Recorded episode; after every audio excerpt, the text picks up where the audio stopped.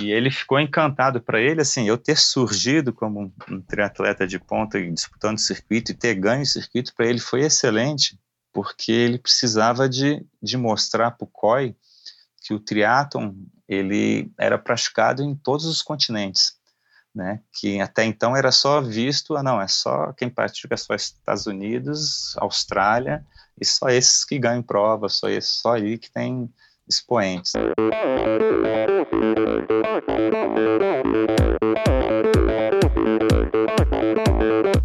Olá pessoal, sou o Michel Bogli e este é o Endorfina Podcast. Aqui você ouve minhas conversas com triatletas, ciclistas, corredores e nadadores. Pessoas interessantes que são, acima de tudo, movidas à endorfina.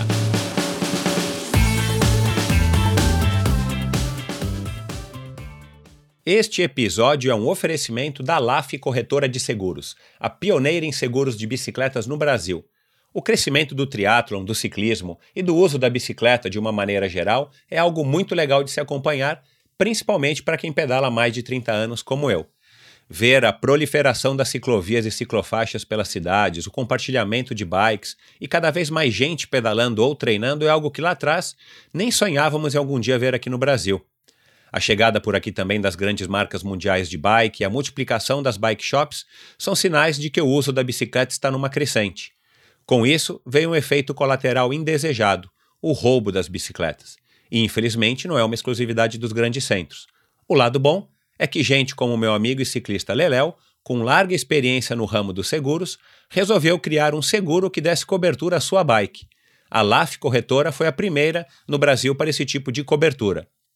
Contratando um seguro com a LAF, você tem as seguintes coberturas: roubo durante o treino, roubo ou furto qualificado dentro da sua casa, roubo ou furto qualificado durante o transporte, seguro contra danos à sua bike causados durante o transporte e reparo a danos ou substituição de peças decorrentes de acidente ou queda.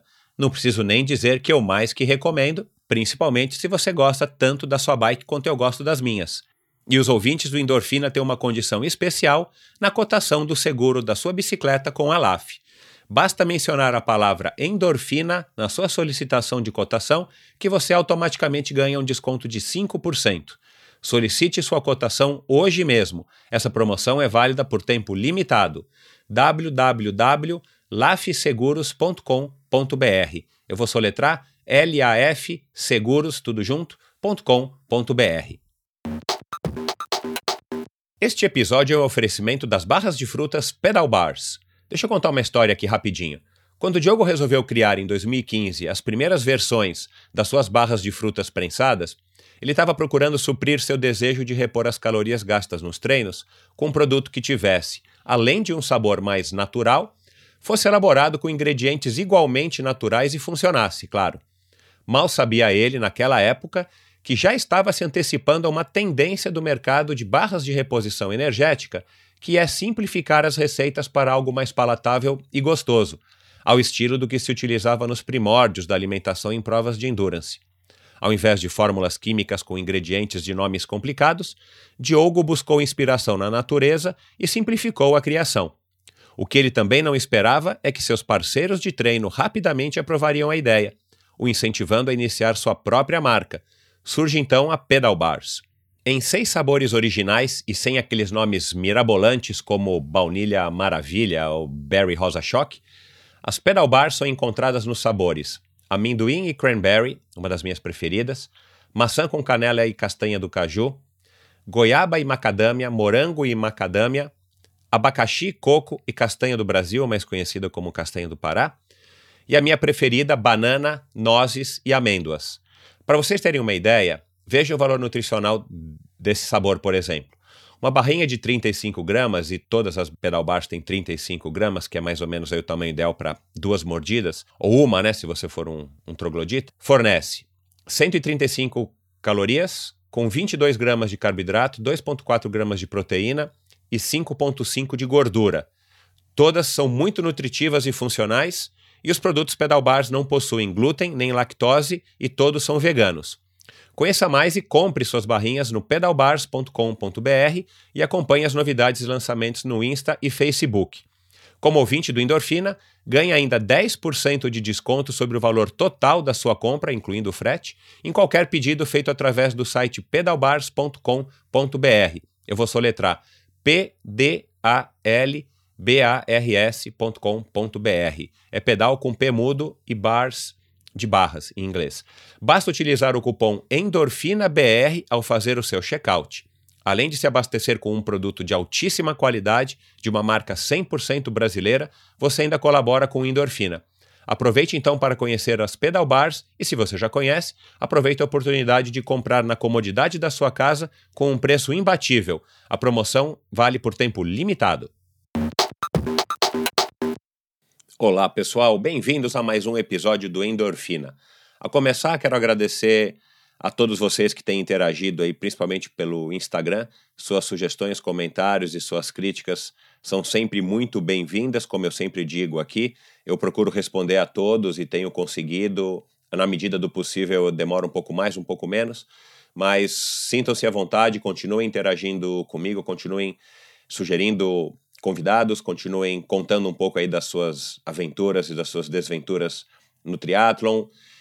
Também quero agradecer a quem passou na iTunes Store para fazer lá, para dar sua nota e para fazer seu review. Também são feedbacks que, além de me ajudarem muito a, a construir um, um endorfina cada vez mais legal e cada vez mais próximo do que vocês querem ouvir, também me dá uma ajuda dentro do próprio iTunes, do algoritmo lá do iTunes, que ninguém consegue descobrir como é que funciona, me dando mais relevância entre os podcasts nacionais entre os podcasts esportivos. Então, se você não passou, passa lá na iTunes Store, dê uma notinha lá, uma, duas, três, quatro ou cinco estrelas, e se possível, faça um review, faça um relato lá do que, que você está achando e tal, para que, além de eu, eu leio todos, além de eu estar tá pegando esse feedback de vocês, como eu disse, para melhorar a minha produção aqui no Endorfina, isso também me ajuda dentro da própria iTunes Store.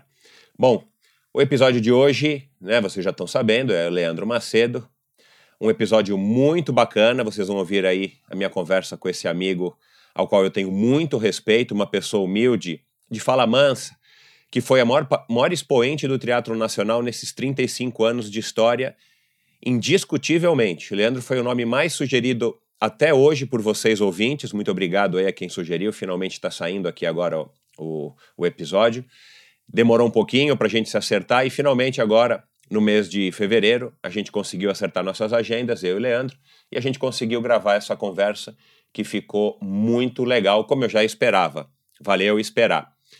Bom, a gente conversou muito sobre todos os assuntos, muitos assuntos interessantíssimos, passando do futebol de botão, que é uma paixão do Leandro, até desenhar as próprias bicicletas. Leandro foi pioneiro aí no comecinho dos anos 90. Ele chegou a desenhar três quadros de marcas distintas e momentos distintos para objetivos distintos da carreira dele, e ele vai contar isso para gente. Embora ele não seja um, um engenheiro de prancheta, ele foi, ele se formou engenheiro florestal. Ele era bastante meticuloso e vocês vão perceber isso ao longo da conversa quem não conhece ele que, que é um cara assim muito detalhista, não é à toa que ele foi um super campeão. E ele chegou a desenhar as próprias bicicletas. E aí eh, o Leandro contou como é que foi o seu começo na corrida e, e, e mais uma curiosidade. Ele começou por acaso, depois de ter sido chamado de última hora para participar de uma gincana com os amigos, e ele foi segundo lugar. E claro, isso chamou a atenção dele e de todo mundo. Então, outros amigos chamaram ele para começar a correr, a treinar de uma maneira meio descompromissada e tal, e treinando somente em pista e pouco. Na sua primeira prova de 10 quilômetros, atenção, ele fez incríveis 35 minutos e 30. Na primeira prova, treinando somente em pista. Aí, em 1986, foi chamado por um amigo para ser staff num triatlon lá em Brasília era um triatlon nos primórdios do triatlon, ainda não se existia uma, uma estrutura, e nessa prova em Brasília, por acaso, a organização pedia que você tivesse um staff, alguém para ajudar. E o Leandro foi, ele viu que isso não, né, ele conta aí que não foi uma coisa que ele curtiu muito, mas ele se interessou pelo esporte e como ele já tinha corrido, ele resolveu participar de uma prova no Parque da Cidade, em Brasília, que era metade de um sprint. E depois disso ele não parou mais, e vocês vão ouvir aqui a, ele contando a história dele, ele se tornou o maior é o mais premiado e melhor triatleta, mais vitorioso triatleta brasileiro, como eu falei agora. São tantos títulos, assim, né? Ele me passou aqui o, um currículo dele que, para mencionar todos, a gente teria que gravar um episódio exclusivo só para isso. Então, ó, só para vocês terem uma ideia, para vocês refrescarem a memória, para quem é mais antigo e para quem não sabe, para quem nunca, nunca conviveu com o Leandro, nunca não viveu a era do Leandro, para vocês terem uma ideia. Em 1991, ele foi campeão do primeiro circuito mundial da recém-formada ITU, a ITU, que, que é hoje, até hoje, o órgão máximo do, do triatlon mundial. Em 92 ele foi oitavo, ele vai explicar por que, que caiu um pouco o rendimento dele de um ano para o outro. Aí já 93 ele foi quinto. Em 95, num teste, né, para vocês também terem uma ideia como o Leandro é de uma época aí que é completamente diferente da, da realidade que se vive hoje. Em 95, ele já participou de um triatlon teste para avaliar se o, se o triatlon teria condições, uma demonstração para avaliar se o triatlon teria realmente condições de participar dos Jogos Olímpicos. E ele foi campeão desse triatlon. Em 96, ele foi terceiro colocado no campeonato mundial. E ao todo, na carreira dele, né, entre tantos títulos, como eu disse, ele foi quatro vezes campeão pan-americano, seis vezes campeão sul-americano e sete vezes campeão brasileiro. Realmente aqui no Brasil não tinha ninguém para bater o Leandro nas competições que ele participava.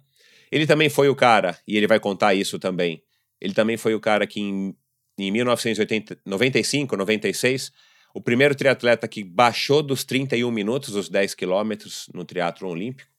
Então, cara, foi um marco, né? Hoje isso é, é, é, comum, se você quer ser um campeão, você não pode passar realmente dos 31. E ele conta, e vocês vão perceber também ao longo da conversa, na cadência, como ele fala, enfim, o, o que a meditação foi e é é, importante para ele, para que ele atingisse todos os objetivos, para que ele fosse, para que ele se tornasse esse triatleta vitorioso e essa pessoa é, bacanérrima que o Leandro é. Conversamos também a respeito da importância. Brasília foi, uma, foi no comecinho dos anos 90, um local, um local que era berço de muitos triatletas de, de talento, um deles, inclusive o próprio Alexandre Mazan, que vocês ouvem ou, ou, ouviram aqui no episódio 11. Vale muito a pena ouvir, se você não ouviu, o Manzan, um, um outro talento e, um, e uma personalidade muito bacana do nosso esporte. Enfim, ao longo de tantos anos de experiência, uma visão super sensata a respeito do, do nosso esporte, ele também dá a sua opinião a respeito do triatlon e hoje.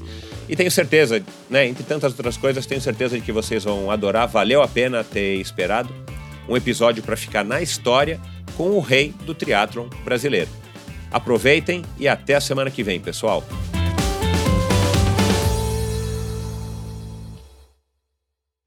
Meu convidado de hoje é um gaúcho de Porto Alegre que se radicou em Brasília e, sem sombra de dúvidas, é o melhor triatleta que o Brasil já teve. Primeiro campeão do circuito ITU em 1991, quatro vezes campeão pan-americano, três vezes campeão sul-americano, medalha de bronze no Campeonato Mundial em 1996, primeiro triatleta do mundo a correr os 10 mil para baixo dos 31 entre muitos outros títulos. Leandro era tão talentoso que foi eleito pelo COB o melhor atleta do ano em 1995 e chegou a ser cogitado para se tornar cidadão canadense, olha lá, para trazer títulos àquele país. E ele vai explicar para a gente aqui como é que foi essa história. No Brasil, foi seis vezes campeão nacional e, com raríssimas exceções, não tinha adversários. Com vocês, o cara que é tão gente boa quanto é tranquilo e veloz, o rei do triatlon brasileiro, Leandro Corriere de Macedo. Bem-vindo, Leandro. Bem-vindo. Tu, tudo bem, Michel? Gostei da, das palavras, viu? Legal, cara. É um prazer ter você aqui. É, como a gente estava conversando também agora há pouco aqui, cara, você é um dos caras aí que eu tenho mais solicitação para conversar e você sabe que faz tempo que eu estou tentando correr atrás de você, mas no alto dos meus quase 50 anos ainda não consigo te alcançar. Por isso que a gente demorou tanto para gravar. Mas vamos lá, finalmente a gente está aqui sentado para gravar e tenho certeza que vai ser um bate-papo bem interessante, principalmente para os nossos ouvintes que têm tanta curiosidade para saber aí do, da tua história, da tua contribuição. E como eu disse, eu acho que ninguém há de discutir isso com, comigo. Você aí ao, ao lado da Fernanda Keller, a rainha do nosso triatlon, você é o rei do nosso triatlon, você é o cara que mais títulos trouxe, que mais visibilidade trouxe. E eu acho que é, também indiscutivelmente o cara que chegou mais alto aí a nível mundial e levou a nossa bandeira no lugar mais alto. Então, é, já começando pelo final, obrigado por tua colaboração, obrigado pela tua, pela tua participação aqui em, em, no, no, Endorfina. E vamos lá, você é um cara que, que nasceu em Porto Alegre, gostava de jogar futebol. Conta um pouquinho aí como é que foi a tua ligação com os esportes na infância, porque, cara, acho que no final desse episódio todo mundo vai querer saber qual que é o segredo do Leandro, né? Vamos dizer aí como é que você começou para ver se a gente consegue minimamente tentar replicar aí com os nossos filhos ou os pais que estão ouvindo aí e, e, vão ter filhos, quem sabe alguém consegue replicar um campeão tão campeão como você foi? Quem sabe, vamos, vamos ver. Estamos trabalhando para isso, Michel. Isso aí, vamos lá. É... Como é que foi tua infância, Leandro? Rapaz, eu vim para Brasília com seis anos de idade, né? Lá morei em Porto Alegre, né, perto do estádio do, do Grêmio, mas na verdade minha família toda era internacional e eu, a princípio, como todos os outros milhões de brasileiros, queria ser jogador de futebol, né? Claro. Sendo que até os seis anos, né, a gente, lá em, em Porto Alegre, eu assim, ainda nem sabia andar de bicicleta, fui aprender a andar de bicicleta em Brasília. É, futebol, na verdade, era só um sonho, mas eu nem praticava tanto né, porque as condições da cidade não eram tão favoráveis quanto quando eu vim para Brasília. Vou dizer que minha carreira esportiva começou realmente em Brasília, com espaços abertos, com né, a gente tinha tranquilidade para ficar debaixo do prédio, para brincar de pique-pega, polícia ladrão, andar de bicicleta, de carrinho de rolimã, jogar bola o dia inteiro. Aí aqui começou minha carreira esportiva. Né, e nessa época eu não treinava nada, mas era super ativo né, nessas atividades aí. Como... E, e, e, você tinha, você percebia, né, o Alexandre Ribeiro disse aqui, isso aqui para a gente no episódio, acho que no primeiro episódio dele, né, ele teve duas, duas partes, que já quando moleque ele era o cara que mais aguentava correr, o cara que subia e descia a escada lá do, do, do clube lá onde ele treinava, jogava bola, sei lá. Você já tinha algum tipo de, de facilidade? Tipo no, no pique-pega, aí a, a molecada tinha dificuldade para te pegar porque você corria mais que os outros? Ou você era um, um garoto normal? Não, Michel, essa percepção eu só fui ter é, bem mais velho, né? Lá perto do. antes de com uns 17 anos assim, o que eu tinha era muita facilidade com esportes, com bola, basquete, vôlei, futebol, tênis, é, tênis de mesa, o que for que envolvia né, habilidade com, com a bola, eu tinha muita facilidade. Então, eu me destacava em qualquer esporte, assim, né, era não não de forma de treinamento, né, mas em escola tal, tudo eu tinha facilidade para pegar. Legal. E como é que você começou a correr, né? Parece que que pelo que eu pesquisei aqui, você começou a a correr, correr a pé e competir a convite de alguns amigos. Conta como é que foi o teu ingresso no, no esporte competitivo. É, então, a corrida foi essa descoberta. Então, era todas as modalidades, né, de esportivas aí, com, com bola e tal. E a minha primeira corrida, quando eu percebi que eu levava jeito, até então não sabia, é, foi no, no Marista, né, eu estava no Maristão, já no segundo grau, no segundo grau, segundo ano do segundo grau, né? Já mudaram os termos, mas é segundo ano, segundo grau, e tinha uma gincana lá que eu já estava disputando futebol, basquete tal, faltou gente para correr. Né? Aí tinha um, um colega da minha sala que treinava corrida, falou, não, vamos correr, vamos completar, a gente só tem dois aqui, a gente tem que marcar pontos para gincana e tal. Eram seis quilômetros, Michel ali na frente da escola, no, na rua tal. Foi a primeira vez que eu, que eu corri e fui, cheguei em segundo ganhei desse meu amigo que treinava, perdi para um outro, que, que era do Marista, que treinava, que era mais forte também, já treinava a corrida. E que idade Aí, era isso? Você se recorda, mais ou menos? É, segundo ano, estava para 17, 16 Caramba, ainda. Já, já, é, 17, é, não, 17 anos, né? Já estava no final da adolescência. 17 anos. E você correu 6K sem nunca ter treinado nem corrido, enfim? E fui, fui para frente, aí chegou, fui passando, quando eu vi eu estava em segundo, e ali eu fiquei. Né? Aí eu falei, pô, não tinha a menor noção, sempre fui magrinho, né? Mas não tinha noção que eu tinha uma resistência para corrida, assim.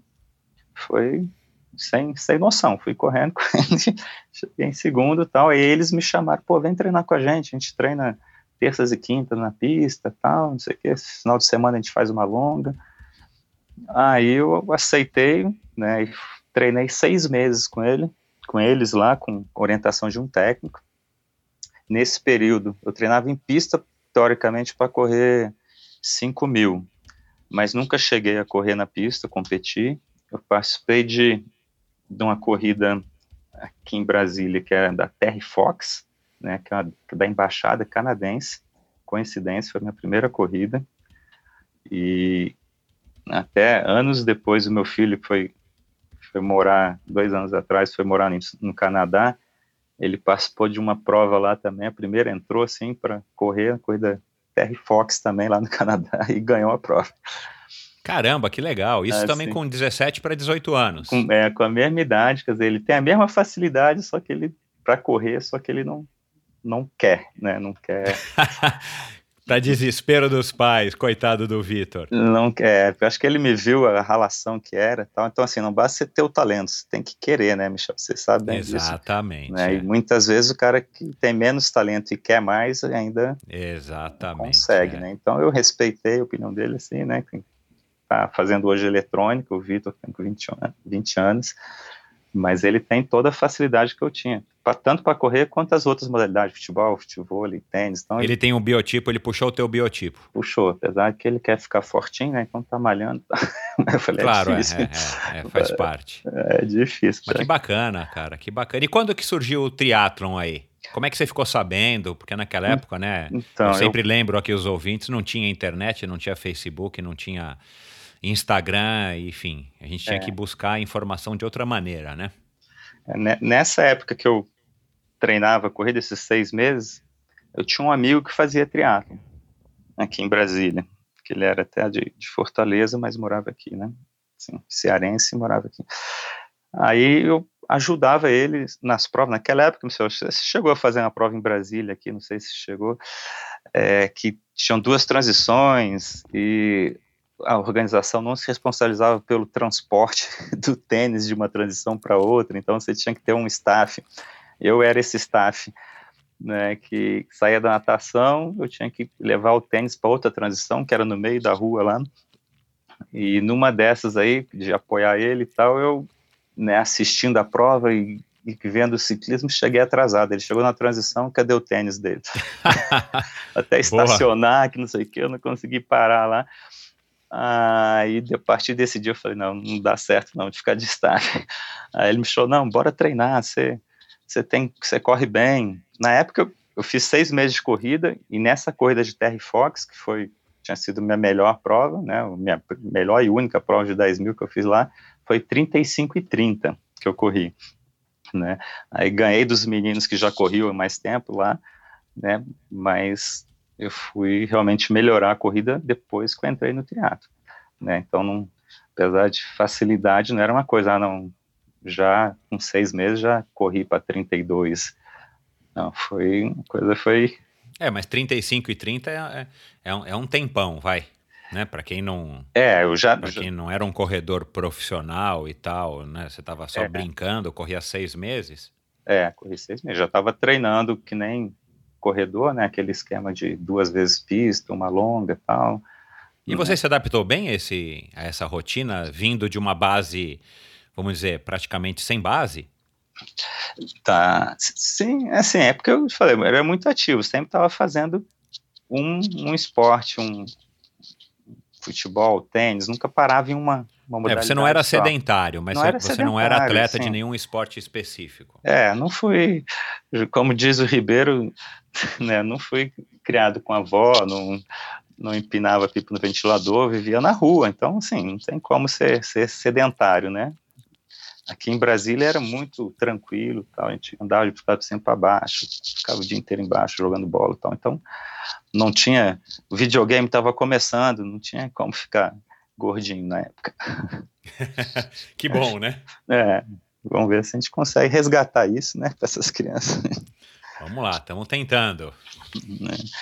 E então aí, ele me chamou para fazer esse triatlo, eu aceitei, né? Eu via que no triatlo ele falou assim, pô, o pessoal no triatlo já estava correndo abaixo de 4 para 1 e no triatlo a gente via que os caras quem corria para 4 para 1 já corria muito. Eu lembro que o Dijan, que ganhava as provas e tal, ele tinha dificuldade de correr 4 para 1. Né? Apesar que nadava muito, pedalava muito, tinha outros que provavelmente já faziam, né? Acho que o Ribeiro nessa época já corria mais rápido. Já, é. Né? Mas assim, aqui em Brasília o que eu vi assim, a dificuldade que o pessoal tinha, o pessoal era mais pesado, né? É, veio da natação, os caras mais fortes e tal. E aí assim eu fui, no, em 86, Michel, eu comecei a treinar com ele, participei só de duas provas. E, inclusive, a gente treinava junto para competir junto. Quando chegava na prova, ele, ah, eu não estou me sentindo bem, que não sei o quê. Pega, vai, vai você, vai com minha bicicleta. Eu, uma bicicleta de alumínio, uma Caloi esportíssima que ele tinha. E aí a bicicleta era maior que a, ele era maior que eu, mais alto e tal. Eu pegava na véspera e bora fazer a prova. Aí cheguei a fazer nesse ano duas provas, né? Uma eu fui primeiro na minha categoria, fui sexto no geral e primeiro na categoria. Aí, ah, isso foi um mini triatlo, a metade do sprint. E a outra, E- acho Uau, é- isso eu nunca tinha ouvido falar. metade do sprint, lá no Parque da Cidade. Ah, que bacana. Mas nadava onde? Nadava laguinho no lá? Lagoa dos Patos ali. assim, antes da Ah, mas legal, cara, assim, é o que tem, né? É, e eu sempre certinho, né, antes da largada, que, que eu- o lago lá era totalmente assoreado, assim, né, tinha, dava, a água batia no, no joelho. Caras, ó, não pode correr dentro da água. Eu, beleza. Eu, pô, não vou correr na água. Fiquei nadando, tocando a mão no chão, quando eu vejo todo mundo correndo. e passando, me passando. Essa eu- foi tua primeira prova? Foi, minha primeira. Que E eu legal. correndo aí, sem noção nenhuma, dei a volta, um mundaréu de gente, aí na corrida eu fui buscando um, quando eu terminei eu estava em sexto. Né? Aí fiz outro Você mesmo lembra quem ano. ganhou, Leandro? Foi, ou nesse ano, é, não sei se acho que foi o Mar, Marconi Costelli, que era um ciclista. O Claudio Sivati estava nessa prova na época, Beto França, acho corria. O Beto França não- acho que estava nessa. Aí dois, uns dois meses, três meses depois, teve um outro que era um sprint no parque também. Aí Acho que quem ganhou foi o Garzon. Acho que foi o Garzon que ganhou esse sprint. Eu fui décimo primeiro no geral e primeiro na categoria. Né? Legal. E é assim começou. Mas depois dessa época aí eu resolvi, eu falei, não, eu estava estudando engenharia florestal já, aí eu resolvi parar, falei, não, esse negócio gasta muito tempo, é meio bagunçado, e aí eu veio as férias, eu parei de treinar, e viajei para praia e tal, ia voltar a fazer mais, pegar mais crédito no NB e tal, para terminar, só que quando eu voltei, o NB já entrou em greve, né? Eita, o bom, boa e velha greve das universidades. É, aí o- esse meu amigo me chamou de novo, não, cara, vamos, vamos voltar a treinar, tal, gente, ele estava no NB também, a gente treina, vai ter uma prova aí, que raramente tinha um calendário, né, de provas, daí apareceu uma, na, no período próximo, a gente ainda tem, a gente tem uns dois meses para treinar, se o NB continuar de greve, a gente vai conseguir, conseguir treinar bem e tal, aí vamos treinar para fazer essa prova, eu falei, ah, tá bom, vou fazer só mais essa, né, se eu me der bem, já tá bom, já me dou satisfeito por esse esporte aí vou meter as caras, pegar os 40 créditos que eu quero terminar logo essa faculdade. Entendi. Ah. Leandro, uma curiosidade, quando você terminou essa primeira prova, tudo bem que foi um, um meio sprint, uma prova bem curtinha, deve ter demorado né, meia hora aí para menos. Uhum. Qual foi a sensação? Você não ficou, tipo, surpreso que cansou muito? Você, você terminou e parece que nem cansou? Como é que, qual foi a tua sensação? Assim, o que eu, que eu lembro, assim, não tinha muita noção, né, de ritmo, de nada, assim. E a corrida para mim era fácil, né? Então eu corri, corri forte. A bike eu estava meio perdido, um monte de gente para lá e para cá, não sabia em que posição que eu estava. Acho que eu não sabia ainda sofrer na bike, então eu não fiz um, né? Não devo ter chegado no limite na bike ainda. Né? A natação era fraca também. Acho que na corrida eu fiz, fiz força, assim, mas não cheguei morto, assim, de correr. Né? Justamente, é mais ou menos meia hora. Então, acho que eu não consegui ainda atingir uma intensidade, não tinha é, autoconhecimento do meu corpo de saber levar até o limite, né? E não te deu essa curiosidade? Muita gente descreve aqui, tipo, nossa, isso aqui é tão difícil, intrigante, enfim, eu quero, quero ver como é que é, quero tentar de novo. Isso não, não passou pela tua cabeça? Não, eu, eu gostei do esporte, só que eu achava que, assim, eu estava mais focado na minha engenharia florestal, né? E porque demandava muito tempo, né? E no UNB o, os estudos eram de dia, né? De manhã e de tarde, não tinha noite. Eu achei que não ia conseguir conciliar com o que eu queria. E realmente ia ser difícil, né? Para levar do jeito que eu queria levar a universidade. Esse meu amigo fazia é, engenharia elétrica também, era super puxado, né? Então ele também treinava nos horários que dava ali, né?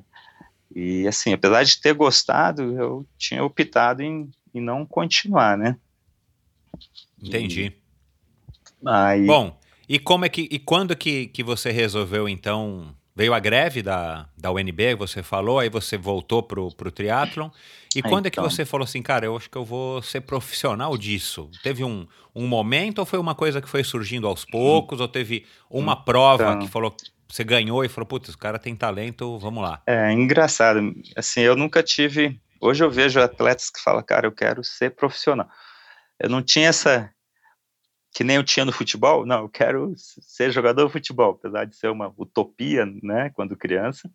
No triatlo demorou para vir essa consciência de eu, né, de querer ser um profissional. Então, até então, para mim era um esporte outro qualquer, não, não ia nunca né, me dedicar muito tempo a isso, era mais uma atividade que eu estava fazendo.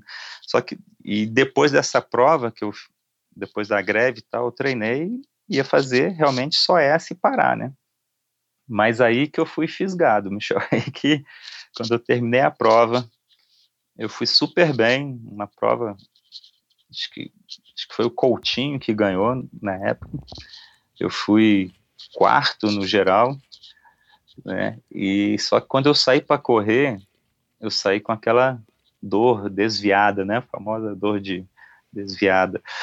Dor e, de lado. É, e eu não sabia os motivos tal, sofri tal, só no final que passou, eu terminei a prova e falei, pô, podia ter feito melhor, né? Assim, eu sei que eu não fiz o meu melhor hoje, eu podia ter e cheguei em quarto, tal, depois de ter treinado, aí que eu fui fisgado, por nessa de, ah, eu posso fazer o meu melhor ainda, que aí eu falei, não, não vai ser a última, eu vou fazer mais. vou fazer... Bacana. E isso durante a, foi essa prova que você fez na greve da UNB? Na greve da UNB. Então, assim, eu já, já podia ter cumprido a promessa, né? Que eu fui super bem. Quarto, no geral, o pessoal ficou surpreso, ninguém me conhecia, não sei o quê. Né? Aí, nessa época, eu recebi um convite, teoricamente, do, né, uma amiga minha que me ajudava também, me incentivava a fazer teatro e treinava com o Rob, né? Com o Roberto Landver. Aí ela falou, ó, o Rob quer te treinar, né? Eu falei, pô, assim, eu quando treinava futebol, basquete e tal, sempre entrava como sócio atleta, nunca tinha pago para ninguém me treinar. Quando eu cheguei lá, eu falei, ah, ah conversar com ele, né? Conversa com ele e tal. Ele foi e falou, custa tanto.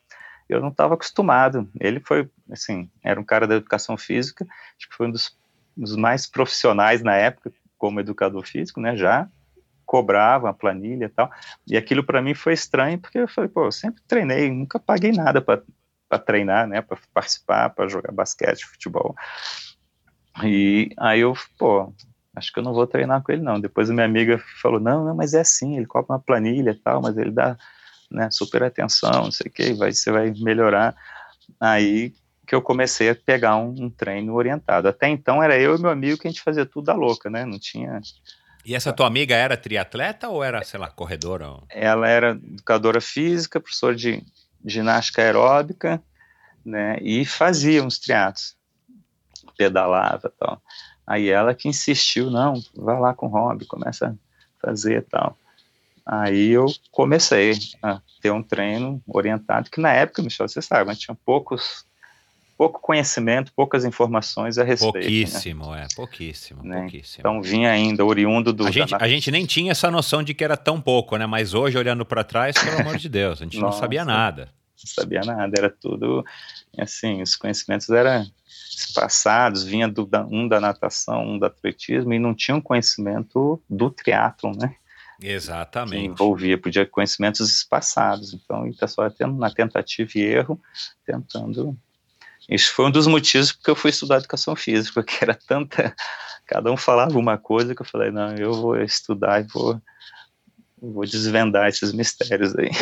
Legal. Aí, mas você acabou concluindo a engenharia florestal ou por conta dessa tua, enfim, desse teu ingresso e dedicação ao teatro você então, acabou... aí eu levei até uns três anos e meio, até um ano antes de de disputar o circuito mundial, 91, né, que aí ia começar o circuito mundial em 91, em 90 eu conversei com meu pai falei, pai, pô, tô querendo largar a faculdade, né, para poder disputar esse circuito. Né, a essa altura e, você já se considerava profissional, já estava, sei lá, recebendo apoio, patrocínio, é. e continuou estudando na, na UNB, eu Ou continuo... você, enfim, só estava competindo amadoristicamente, vai, entre aspas? Não, ainda estava com amador, não tinha patrocínio, tinha apoios, né? Apoios de passagem. Aí entrou o Maivo, né? Que foi meu, meu padrinho, né? E que me apadrinhou mesmo nessa carreira. Ele conseguia. Coração enorme, né? O seu é, Maivo. Maivo. É, aí a Marise, aí conheceu o Paulo né, e teve todo o envolvimento no teatro, que ele conseguia as passagens, criou uma equipe e tal, aí veio o Marcelo Lobão, Araújo, né, o Nega e tal, né, o Paulo Fontana fez parte da equipe, e aí que que eu tinha esse, esse, suporte depois, mas só depois de 91 que eu fui conseguir patrocínio mesmo. Mas aí você perguntou quando é que surgiu a ideia de se tornar profissional, né? Então comecei... É, de largar os estudos e, e falar, é, bom, né? É, mas quando eu fui visualizar isso, né? Em 86 foi brincadeira. Em 87 eu competi em Brasília, um, uma prova no Brasil. 88 que eu comecei a disputar no, no Rio de Janeiro, o Campeonato Brasileiro da época, né? Circuito, Armazém do Esporte, tudo. Aí, e nisso, assim, no primeiro momento que o Rob me viu, ele já visualizava eu lá na frente, né? Você tem que largar o estudo, que não sei o quê, você tem que viver disso. Eu falei, não, não vou largar o estudo, tá doido? Eu não vou viver disso. Você é profissional. E ele já visualizava, e eu não. Só em 88, que foi quando eu fiz um, um meio Ironman, na época, em Mar del Plata, que eu ganhei lá do Mário Rubim também, foi uma surpresa, quando eu cruzei a linha, os caras acharam, ah, vem chegando um juvenil que tinha a distância menor, né? Bem, ah, que bacana. Quer cara. dizer, na verdade eu não ganhei, eu fui segundo. O Mário Rubim ganhou, eu, eu fui segundo. Duas semanas depois eu ganhei dele no Chile. Aí, ah, legal. Então. Aí nessa época, quando eu fiz o Ironman, cara, e viu que era um sofrimento, mas eu saí super bem, corri super bem e tal. Terminei moído. Aí sim, eu terminei assim, com as panturrilhas doendo, eu corri com aquele Nike Duelist baixinho e tal.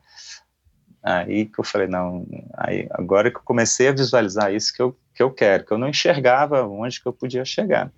Ô Leandro, uma curiosidade, desde essa época, desde do primeiro teatro em 86, lá no Parque da Cidade, Você, você já percebia, já era notória a tua facilidade para correr, a tua, vamos dizer assim, a, o teu melhor esporte já era a corrida? Sim, é, isso era era dava fácil de perceber. A natação tive muita dificuldade, né? O ciclismo ainda também estava aprendendo, mas a, a corrida, né, dava para ver, principalmente pelo pelo meio, que era onde eu, a maioria das pessoas tinham dificuldade, né, de, de correr. Exato, exato. Os triatletas poucos corriam bem. Então, quando eu entrei, eu já estava entre as melhores corridas. Tinha o André Sucupira, que corria, né, a gente corria mais ou menos junto, mas era, já era uma das melhores corridas aqui de Brasília, assim, né? Não do Brasil ainda. Mas aí. Bom, voltando, aí você largou, aí você consultou teus pais, vou largar a faculdade, quero correr o circuito da ITU com incentivo do hobby. Isso. Aí meu pai me incentivou também, meu pai sempre praticou esporte também, não era aficionado, mas ele dava apoio, ele me apoiou na ideia, ó, meu filho, se você é, quer largar, você vai viajar o mundo, vai aprender outras línguas, outra cultura, também tá, tá excelente, é como se estivesse, né, estudando fora da escola, né, você vai ter um, uma experiência aí que, que também não tem preço, então ele me apoiou nesse de, la bacana, de largar, e aí eu meti as caras no circuito mundial. E aí, aí fiz 91, 92, 93 sem estudar. Né? Tinha largado a faculdade para fazer os, disputar o circuito esses anos. E só voltei a estudar depois, na, já na educação física, em 94. E aí, daí para frente, em 91, você já foi melhor do ranking da ITU. Vamos falar um pouco aí do, dos teus títulos, enfim.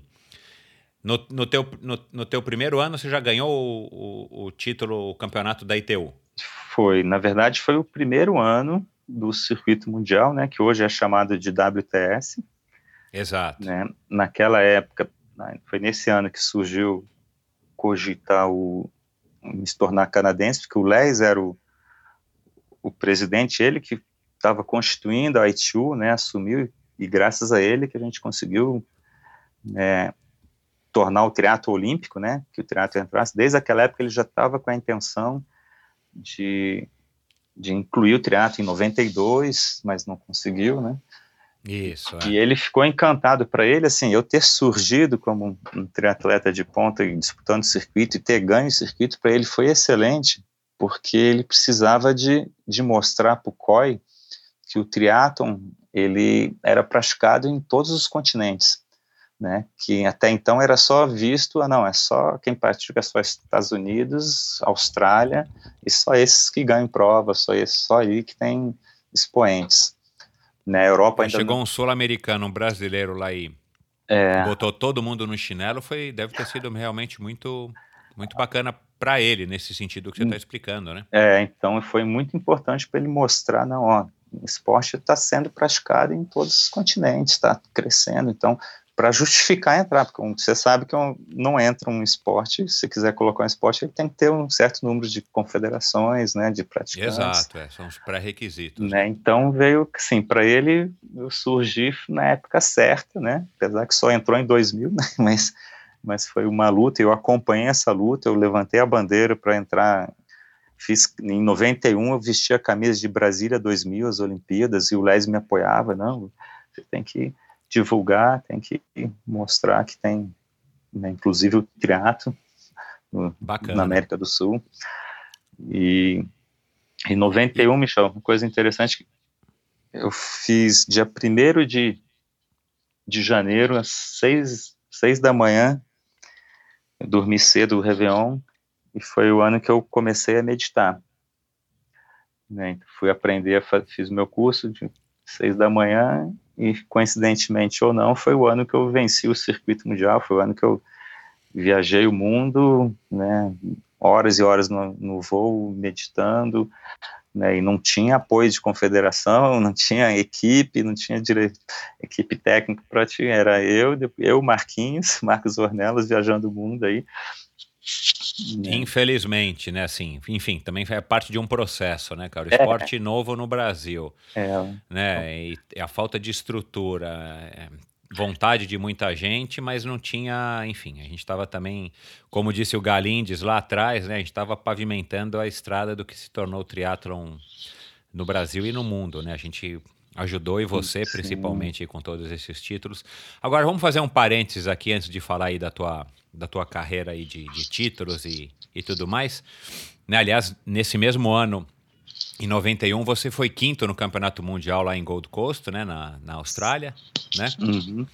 Mas me diz uma coisa, de onde que surgiu, cara, essa, esse interesse, essa vontade, essa busca pela meditação que começou precisamente no dia 1 de janeiro de, de 91? De onde que veio essa, essa que viria a se tornar uma das suas marcas registradas, né, Leandro? É, então, no decorrer desse processo aí de 86 a 91, né, treinando e tal, é, eu observava o, seguinte, que né, tinha épocas do treino, dias de treino, você estava super bem, né, e realizava um treino com facilidade, outra época era mais difícil, entrava numa competição e, e fazia super bem, outras não, o pré-prova às vezes era tenso e você né, ficava ansioso, nervoso. Aí eu sempre falei, cara, eu quero aprender a controlar isso, né, controlar a minha emoção e conseguir controlar esse esse negócio que vem ao acaso, né? Um dia, porra, hoje eu tô nadando, sentindo a água, que é uma beleza, não tô nem fazendo força. Hoje eu tô correndo leve.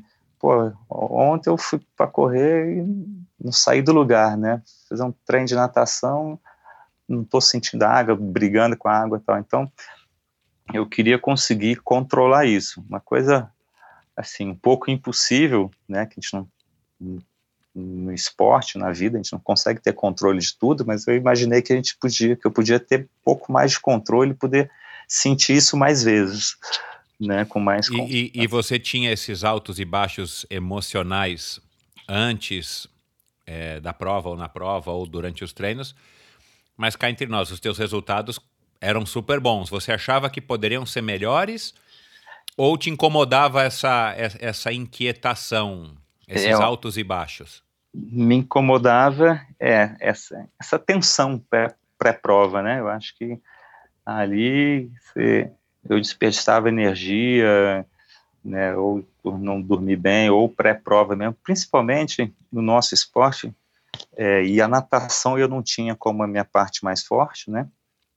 Que a gente sabe assim, essa tensão ela vem mais antes da prova, depois que dá largada, aí você tá com adrenalina, tudo, aí vai, né? Exato. Aí vem outras coisas que você tem que controlar, que são julgamentos, a cabeça e tal, mas aquela ansiedade vem antes e pode atrapalhar. E a natação, como exige muita sensibilidade, né, uma, um esporte muito técnico, existe sensibilidade de, corporal e né, você sentir a água mesmo, para você não ficar brigando, mais do que força, né, diferente na bike, se você põe força, vai, exige técnica, sim, corrida exige técnica também, mas com força você vai, natação com força não vai, a não sei que seja 50, 100 metros, né, mas se inclusive você contrair a musculatura, você flutua menos. Então você tem que ter a técnica para conseguir fazer força e relaxar na hora certa. Aí, então a natação talvez tenha sido o que mais me incomodava, né, que era o pré-prova. Então eu queria entrar, conseguir controlar isso, né, e eu achei que através da meditação né, eu conseguiria ter esse autocontrole, né? não desperdiçar essa energia e entrar para a natação mais focado, mais relaxado. Né? Se fosse só largada de uma corrida, é mais fácil para mim. Né? Tá? tá e a tua preocupação atrapalha muito mais. E a tua preocupação com a natação, ela tinha alguma coisa a ver com, com o medo ou pelo simples fato de que você sabia que era a tua pior, entre aspas, modalidade? É, medo, tal, sim, na minha infância eu vejo minhas fotos na praia, eu estou sempre no colo da minha mãe chorando na beira da água. Ela dizia, ele se eu não entrar na água, por jeito nenhum, ficava com a bola na areia, mas quando ia para a água eu só tenho fotos chorando, então pode ser alguma coisa lá atrás. inconsciente. Algum trauma, mas é, porque assim, medo, não, eu tinha, eu sabia que eu tinha mais dificuldade, né? Principalmente na parte de potência, né, de ter uma largada forte. Então, aquela bateção eu não estava acostumado, né? não, não, não fui que nem você que jogou polo, você jogou polo aquático, o, o Beto França, ele falou se sentia super confortável dentro da água, porque, pô, polo aquático é uma bateção, você já aprendia as manhas e tal. Então eu ainda estava trabalhando isso. E aí, assim, lógico que tem um perfil também, né? Que a meditação, eu acho que cabe para todo mundo, mas tem gente que tem um perfil mais introspectivo e que vai ter mais facilidade para fazer, apesar de que os agitados talvez são os que precisam mais, mas às vezes não conseguem parar 20 minutos quieto. E, mas aí eu fui explorando isso e, e um dos objetivos meus no, no treinamento de ficar tanto tempo era aprender isso e ter esse autocontrole em qualquer situação, né? Você entrar é, equilibrado, né? Entrar equilibrado para fazer o seu melhor potencial, né? Seu melhor potencial físico. Porque eu acredito que assim a gente não supera os nossos limites físicos, a gente consegue atingi-los, né? Você supera mentalmente, porque às vezes você não atinge o seu potencial físico porque você se sabota mentalmente. Né? Então eu não quero superar minhas limitações físicas, eu quero conhecer minhas limitações físicas, mas quero chegar, né, na época, no 100% dela, quero explorar ao máximo. Então só com sua mente que você consegue é, atingir todo o seu potencial físico. Né? O que a gente via lá, muitos conseguiam, em treino, realizar excelentes treinos, né, são os leões de treinos, e quando botava no, na hora do jogo mesmo, no, no que está valendo, aí entra outros fatores emocionais, né, de pressões, de cobrança, tudo, e não conseguiam controlar essa ansiedade a ponto de fazer o seu 100% físico, aquele que ele fazia no treino fácil. Então, isso que é. foi me chamando a atenção, eu falei, não, o que eu quero não são os resultados em si, né, comparativos, mas o meu resultado de eu ter esse autocontrole para conseguir o meu 100% físico. Então e foi... a meditação, você achou que a meditação poderia te trazer isso? É, eu fui explorar esse, esse campo, essa segurança, porque né, o seu controle, o, o equilíbrio, o autocontrole está lá dentro. Né? A gente pode, hoje é fácil, hoje tem muitos estudos da neurociência né, mostrando os benefícios e o que as consequências de um estado meditativo, tal, de foco. Na época não tinha nada, era muito intuitivo mesmo, né, gente? Eu acreditava e fui explorando isso, e hoje tem muita comprovação.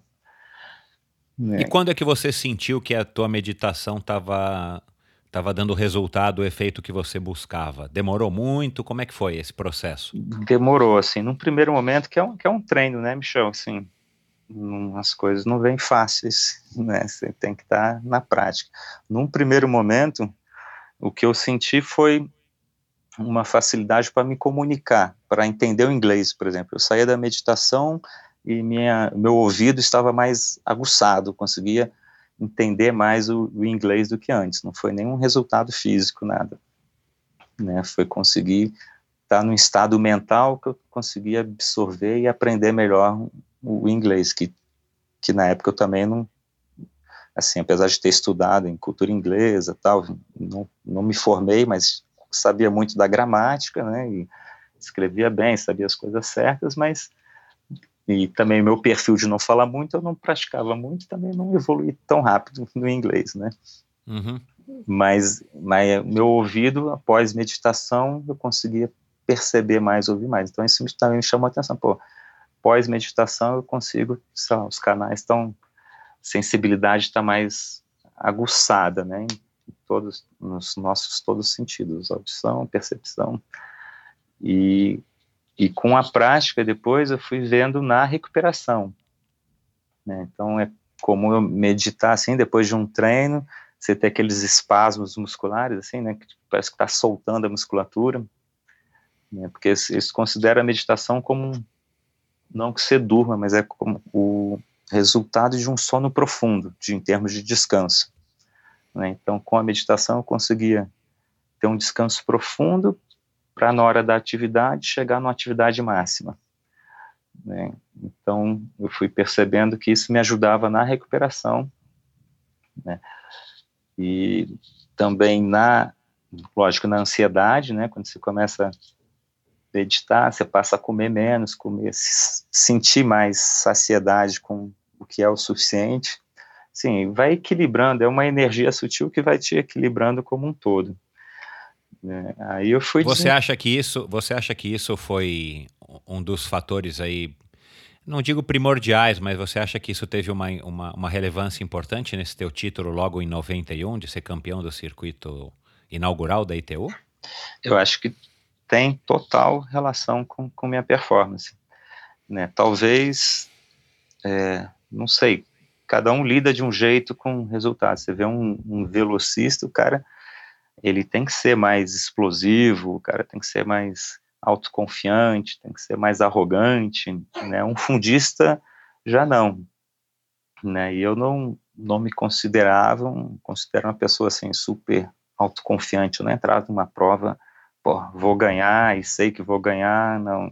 É, eu sempre tinha que trabalhar né, esse equilíbrio e evitar de ficar com essa postura. Né? Inclusive, eu meditava até pós-prova, né, que, que é o mais difícil, assim, o metabolismo super acelerado, né, eu tinha essa preocupação de que, ah, não, você ganha uma prova, tal, tá ganhando várias provas e começar a se achar, né, o super-homem, o cara, e aí eu meditava para baixar a bola, para voltar para o meu equilíbrio, porque você tá, assim, tudo bem, você comemorar, né, terminou a prova, tal, mas você não pode ficar vivendo o que passou, né? Então Exato. eu meditava para voltar para o equilíbrio. Não, passou aqui daqui para frente, né? Não tem nada garante, como diz Bernardinho, é, o resultado do dia anterior não garante os próximos. Você tem que exatamente voltar. Então eu tinha essa preocupação. Então assim, né? Para comigo, né? E com os adversários. Então é... Bacana. Sabe que você me contando essa história toda aí da meditação e tal, não sei se você vai se lembrar, e eu acho que eu nunca te contei isso. Deve ter sido em 1990, e você veio fazer um triatlon aqui na USP, tava frio pra caramba, e você ficou hospedado em casa. Eu lembro que a gente foi. Hum. Não sei se foi nessa mesma vez que a gente foi pedalar na, na Castelo Branco, que você achou uma loucura na marginal e tal. E eu lembro que depois que você foi embora, minha mãe é, minha falecida mãe, ela chegou para mim e falou assim: caramba, você tem que ver como é que o Leandro come, você tem que ver como é que o Leandro fala com calma, como é que o Leandro é, é comedido, como ele é mais tranquilo. Quem sabe assim você vai ganhar dele. E eu dei risada porque eu, eu tenho um jeito, uma personalidade completamente oposta à tua e nunca fiz meditação, porque, como você falou e agora há pouco, eu tenho uma personalidade que não sei, eu acho que não combina, não consigo me concentrar. Uhum. Se, se, eu for relaxar para meditar, eu durmo. Eu já tentei até fazer yoga, mas não conseguia, uhum. eu, conseguia, eu dormia. Enfim, mas é curioso porque eu percebia que você tinha esse jeito e tal, e, e eu acho que, que é super válido e você, tá, você é o exemplo vivo disso. O próprio Mark Allen tem o tipo dele também de meditação e é um grande campeão aí do Ironman.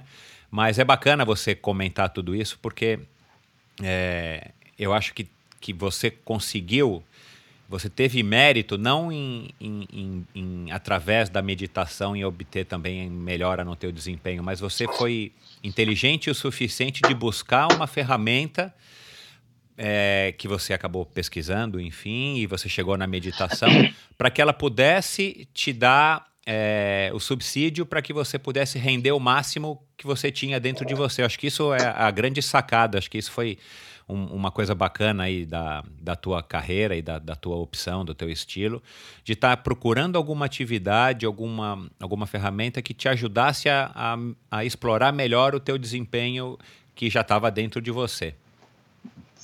Correto, é, esse foi esse era o desafio. Inclusive, assim, Michel, esse é, não só em termos de performance, né, que a gente fala em performance, é, eu vejo uma forma mais abrangente, né, porque isso me propiciou até uma visão do esporte também mais abrangente. né, e não em cima de resultados, né, só de prova, mas um resultado no seu dia a dia, na sua vida, no seu relacionamento, né? claro, suas... porque a, med a meditação ajudava ao Leandro, não ao Leandro triatleta, né? Justo. E, e assim, enfim, mas esse perfil né, meu, Mark Allen, é, da meditação, ela, o seu perfil, por exemplo, você vai achar equilíbrio, às vezes, em outros, em outras Exato. técnicas de meditação, né? Às vezes tem que botar um, um rock pauleira para entrar no foco, que, né? Coisa que eu nunca usei foi, foi som, mas eu via muita gente usando, e de repente, para.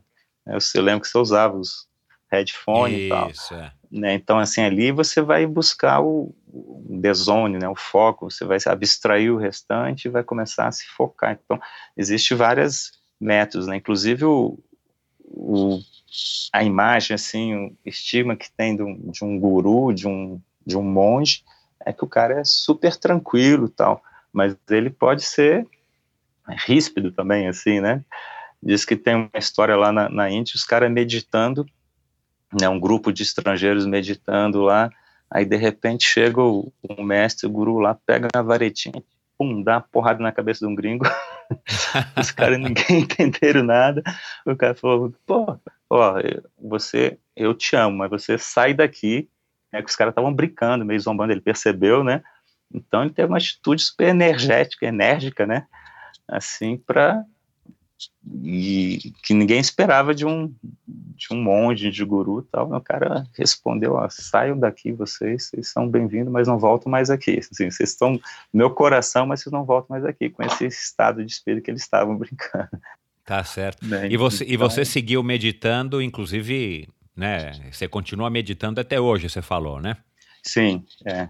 Já na época eu meditava até três vezes ao dia né, de duas a três vezes. Hoje eu estou conseguindo fazer uma vez.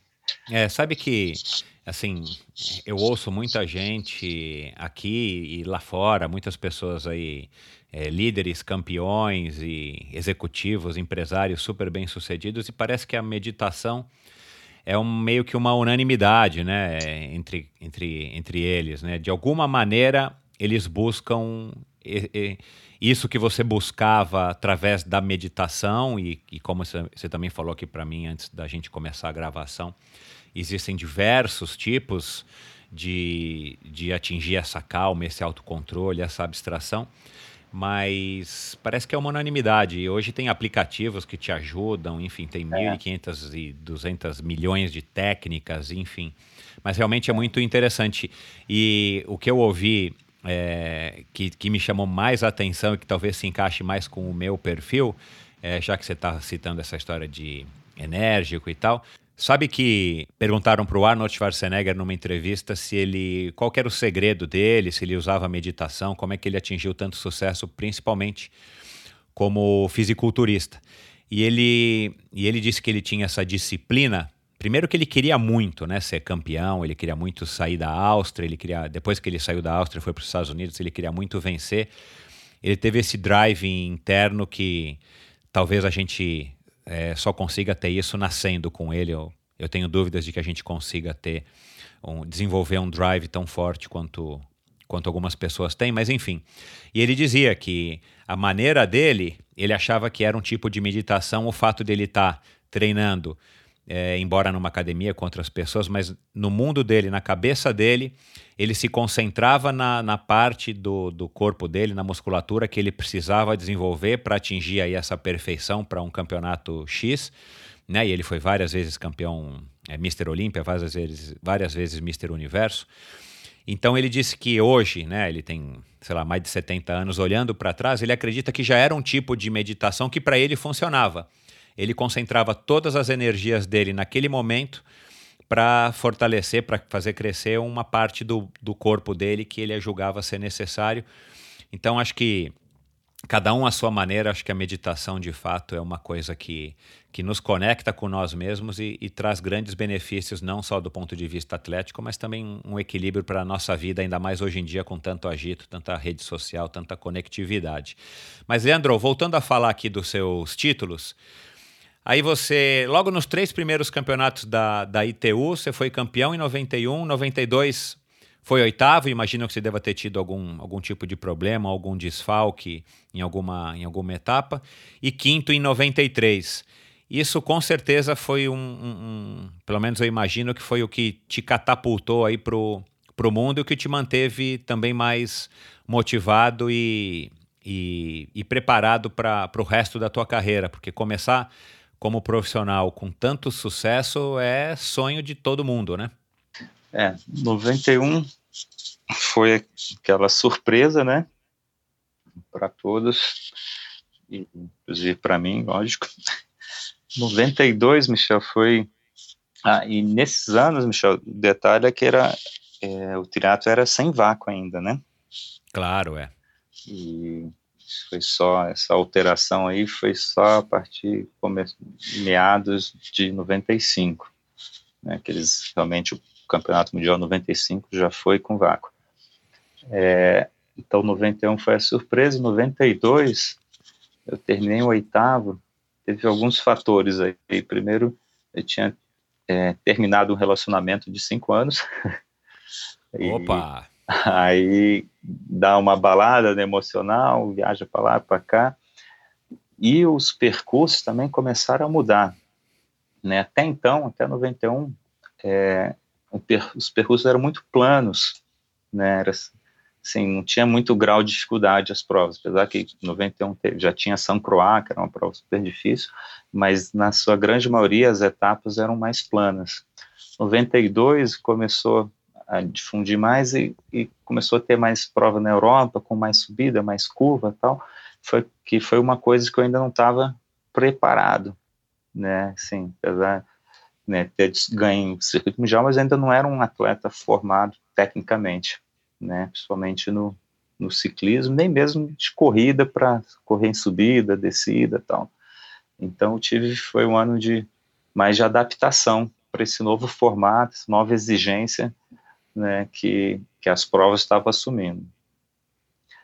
E em 93 você foi quinto colocado. 93 é, eu voltei e em 91 que, que eu ganhei o circuito, mas parece que o Brasil ainda não, não conhecia bem o triatlo, não estava preparado. 92 falei, ah, agora eu vou conseguir viajar com mais folga. 92 foi um ano difícil de patrocínio. É mesmo? Também. É, Nessa época ainda era Covap Lafinibush ou já tinha alguma outra, alguém além do seu Maivo te ajudando? Ainda era Covap Lafinibush, acho que só em 94 que começou a entrar outras e... Legal. Bom, aí em 93 você já, já mais ou menos se adaptou melhor e foi quinto colocado. É. E isso aí, tá, 90, é, aí foi quinto colocado, terminei o ano de circuito, já foi mais adaptado. 94 eu mudei de técnico, né, não, não fiz um ano muito bom não, né, não tive, treinei muito bem o ano inteiro, mas não tive resultados, não vieram né? Assim, acho que não, não Aí você foi treinar, você deixou o hobby e foi treinar com quem? Com o Ideamo.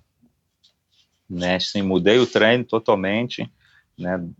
De, de um extremo para outro. De, o treino do hobby era muito da escola russa e assim muito volume, baixa intensidade, treino moderado, mas foi um primeiro um cara de, acho que primeiro ele conseguiu é, trabalhar mais cientificamente o, o triato, né, pelo menos aqui que a gente via, né, através de mensurar testes, tal, VO2, e criar uma fórmula lá que, que ele aplicou em muitos, mas né, de, de muito volume e tal, eu estava, assim, o volume para mim não era o problema de treino, eu suportava, fazia praticamente, naquela época a gente treinava os três todo dia.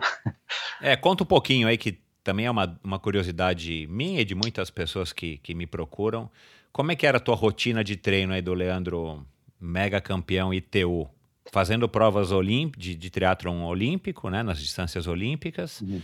sem vácuo é, e sendo um, um, corredor privilegiado. Como é que era? Você treinava os três todo dia? O que, que, que, que você fazia? Basicamente os três todo dia. Né? Acho que chegou a treinar naquela época comigo, assim é, volume era de 400, 500 de bike, de corrida 80, mas muito treino moderado. Eu praticamente não fazia trem de pista, não fazia trem de subida. A gente buscava o quê? Média de velocidade na época, né? Na, na bike. Isso, é. Tinha, ah, ah, hoje o trem você tem que fazer 34, hoje você tem que fazer 36 de média, 80, 100 quilômetros, o que for. Aí sai para correr muitos duatlos, né? Sai para correr 15, sai para correr 18, corre 20, né? Também ritmo né, é, moderado. E a natação eu tinha essa dificuldade, talvez por causa desse todo esse volume eu não conseguia ainda né, ir pancada na natação, quer dizer, nem tanta pancada, né, que eu devia ter, ter dado mais para melhorar, mas já vinha com um volume alto de treino, então né, eu estava preparado, assim, para fazer um Ironman estava fácil. Entendi. Agora, para fazer essas variações de ritmo, cara na subida, aí eu ainda não estava preparado nesse modelo de treinamento né? Tanto é que o Rob, depois de uns tempos, ele foi descobrir que eu não tinha potência, que num sprint de 400 metros na bike ele me dava couro. Ele já com Entendi. idade avançada, ele falou, não, mas como? Eu falei, pô, como? Sim, não trabalhei isso, como é que eu vou ter? Exato. Não é minha característica. Exato. Ô, Leandro, tinha algum treino aí, não só nessa época do Rob, mas na época do Ideamo, é o nome dele, é? Ideamo, é. Isso. Tinha algum treino que, que, tipo, você adorava fazer e tinha um treino, algum treino em qualquer uma das modalidades que você odiava, aquele que dá, que dá até frio na barriga quando você acorda e sabe que tem que fazer aquele treino hoje? Cara, um treino clássico, né, do hobby na época, que poucos aguentavam fazer. Aqui em Brasília a gente tinha um velódromo, que foi até destruído pelo Mané Garrincha, é, quando construíram Mané Garrincha, ficaram de fazer um outro e até hoje não fizeram. Um velódromo perfeito para triatleta, um velódromo sem inclinação oficial, né, 400 metros, inclinação pequena, e dentro uma, uma graminha que dava para correr, né, por dentro do velódromo, dava uns 400 metros, basicamente. Eu cheguei a fazer lá dentro, Michel, é, 80 quilômetros 16, né, então dava 10 voltas. fazia lá 20 voltas de bike para dar 8 quilômetros e 10, eram 10 de 8 com 10 de 1.600. 80 16 era o, o, todo, né? E você gostava ou esse você não gostava? Ah, cara, eu, eu curtia. eu ficava lá a tarde inteira. e qual um treino que você não gostava? Ai, Tinha algum assim que dava que dava frio na barriga? Então, esses treinos que se fossem de mais intensidade eram os treinos que eu sofria. Então, sei lá, a treino de natação, por exemplo, era o treino de lactato, fazia 5 de 100 descansando 7 minutos. Né? Dava uma porrada. Aquela porrada para mim, eu sei lá, fazia na época, se eu fizesse 1,7, 1,10, digamos, dando um exemplo já. Né? Na série eu faria 1,12 se fosse uma série com intervalo curto. Com intervalo longo eu não conseguia explodir, né? Então isso foi até verificado só depois que eu fiz um teste de lactato com um cubano e tal. Falei, cara, você tem que trabalhar seu anaeróbico. Você né, tá muito no, no aeróbico, você tá. Exato. É. Aí que eu fui dar uma guinada na minha natação, cara. Eu tenho que excluir esses treinos, eu tenho que aprender a acumular um ácido lático até né, porque minha série de lactato estava quase a mesma que uma série de um A2, né, com intervalo pequeno. Né, então eu não sabia sofrer na água, não tinha técnica, não tinha essa potência que não era natural, tive que trabalhando, mas que desde o que, início... Que no final das contas você acabou desenvolvendo, porque eu lembro muitas vezes, principalmente em Brasília, eu saía na tua frente da água com alguma vantagem, e, claro, você me pegava na, eventualmente no ciclismo e principalmente na corrida. Mas eu lembro que depois você passou a sair super bem da água, você conseguiu quebrar isso e buscar essa excelência também na natação, não foi? Foi, porque ó, levou um tempo, Michel, mas, por exemplo, 2003, 2004, eu fiz, eu consegui desenvolver isso. 2003, um marco, uma barreira que eu rompi, né, mental, foi o Fast Triathlon, que era uma prova muito curta, né, e eu não conseguia na primeira bateria ter essa potência como todo mundo tem na primeira. Eu, só depois da segunda, que estava todo mundo cansado, eu já fazia a mesma coisa que a primeira. é, então, eu sei muito bem como é que é isso. consegui trabalhar e aí consegui melhorar a natação nesse sentido no FAST e para as últimas Olimpíadas, né, que eu participei, 2004, eu consegui melhorar meu, minha largada. Então foi, eu saí em 2004, eu saí 35 segundos do, do Andy Potts, que é o nadador olímpico. Exato. Né, o, o Chiro saiu junto com ele, mais 35 segundos de um cara que tem na piscina 15 alguma coisa, sendo que eu tinha na piscina 18, melhor das hipóteses. Né? Então. Você melhorou um absurdo, né? Tudo é. bem que custou né, anos de, de treino, dedicação, meditação, mas você conseguiu o que você precisava, né? Consegui, assim, mas como a, a informação era escassa, isso tudo, isso levou mais tempo. Hoje em dia a gente consegue trabalhar isso né, ir direto no, no, objetivo, no que tem que se melhorar. Né? Então, hoje eu pego um atleta e a gente tem que trabalhar as deficiências e já tem maneiras mais, mais rápidas de aprender, né, de conseguir quebrar essas barreiras. Legal. Eu quero saber da tua experiência olímpica em Sydney. E onde é que foi? Em 2004 mesmo? Foi em Atenas. Em Atenas, claro. Mas vamos voltar aqui um pouquinho para o assunto da, da tua corrida, cara. Em, né, em 95 e 96, você foi o primeiro triatleta aí da ITU a baixar dos 31, os 10 mil, que é um, um excelente tempo até hoje, né? Uhum. É, como é que foi esse momento? Enfim, né? Você aí você foi é, reconhecido mundialmente não só pelo Les McDonald, mas com certeza por todos os seus adversários é. na época, né? Que eu, que eu imagino devem ter sido Simon Lessing, uhum. é, enfim, aquele suíço e outros e outros que eu não me recordo agora. Como é que foi esse momento? Enfim, como é que foi para você? O que, que significou para você correr para baixo dos 31? É, foi, um, foi um processo. Eu vibrei, né, a primeira vez que eu corri abaixo de 33, né, que foi no Rio, né, foi, eu saí dos 35 e 30, né, como eu te falei, aí foi galgando. A primeira vez que eu corri abaixo de 33 foi um marco para mim, e abaixo dos 31 também, já sendo com vários outros atletas, mas o que me motivava é que normalmente eu, eu vinha na corrida buscando, né? Então tinha muita gente na minha frente, às vezes ia puxando, então era até mais fácil você conseguir buscar o seu melhor, né? Do que numa prova mais vazia. E você achava que você conseguiria depois que você baixou dos 33? Você achava que você conseguiria chegar nos 30 e pouco? Não, não. Assim, eu sempre achei que ainda estava já no, no limite, né? Mas com isso aí 95, 96 que talvez com também com a introdução do, do vácuo, né, que tá, hoje ficou mais fácil, hoje os atletas saem para correr mais descansados do que antes, né, do, do, que uma prova sem vácuo, né, tem isso também, né, Michel, você, é. 91 eu tinha também das melhores coisas do mundo, mas era sem vácuo, né, e então você já vem com um desgaste maior, hoje é, com vácuo, você, o cara estando bem preparado no ciclismo, ele consegue chegar mais descansado. Se também não tiver preparado, também não vai aguentar subida, arrancada, tal, vai chegar cansado do mesmo jeito. Você era um cara respeitado no, no circuito? Você tinha alguma, alguma relação com, com os teus adversários ali mais diretos? É... Como assim?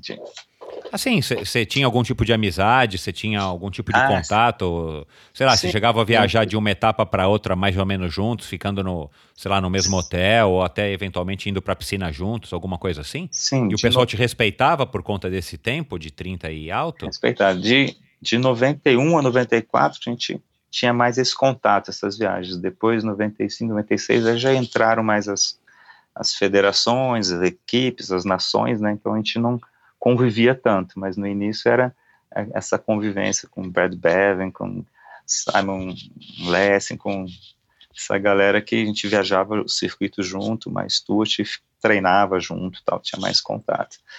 E não, os caras reconheciam que eu tinha, esse na verdade eles fugiam de mim, né? Tanto... Ô Leandro, você, você chegou a treinar fora do país ou todo o teu treino, ou quase todo o teu treino é, foi feito mesmo em Brasília?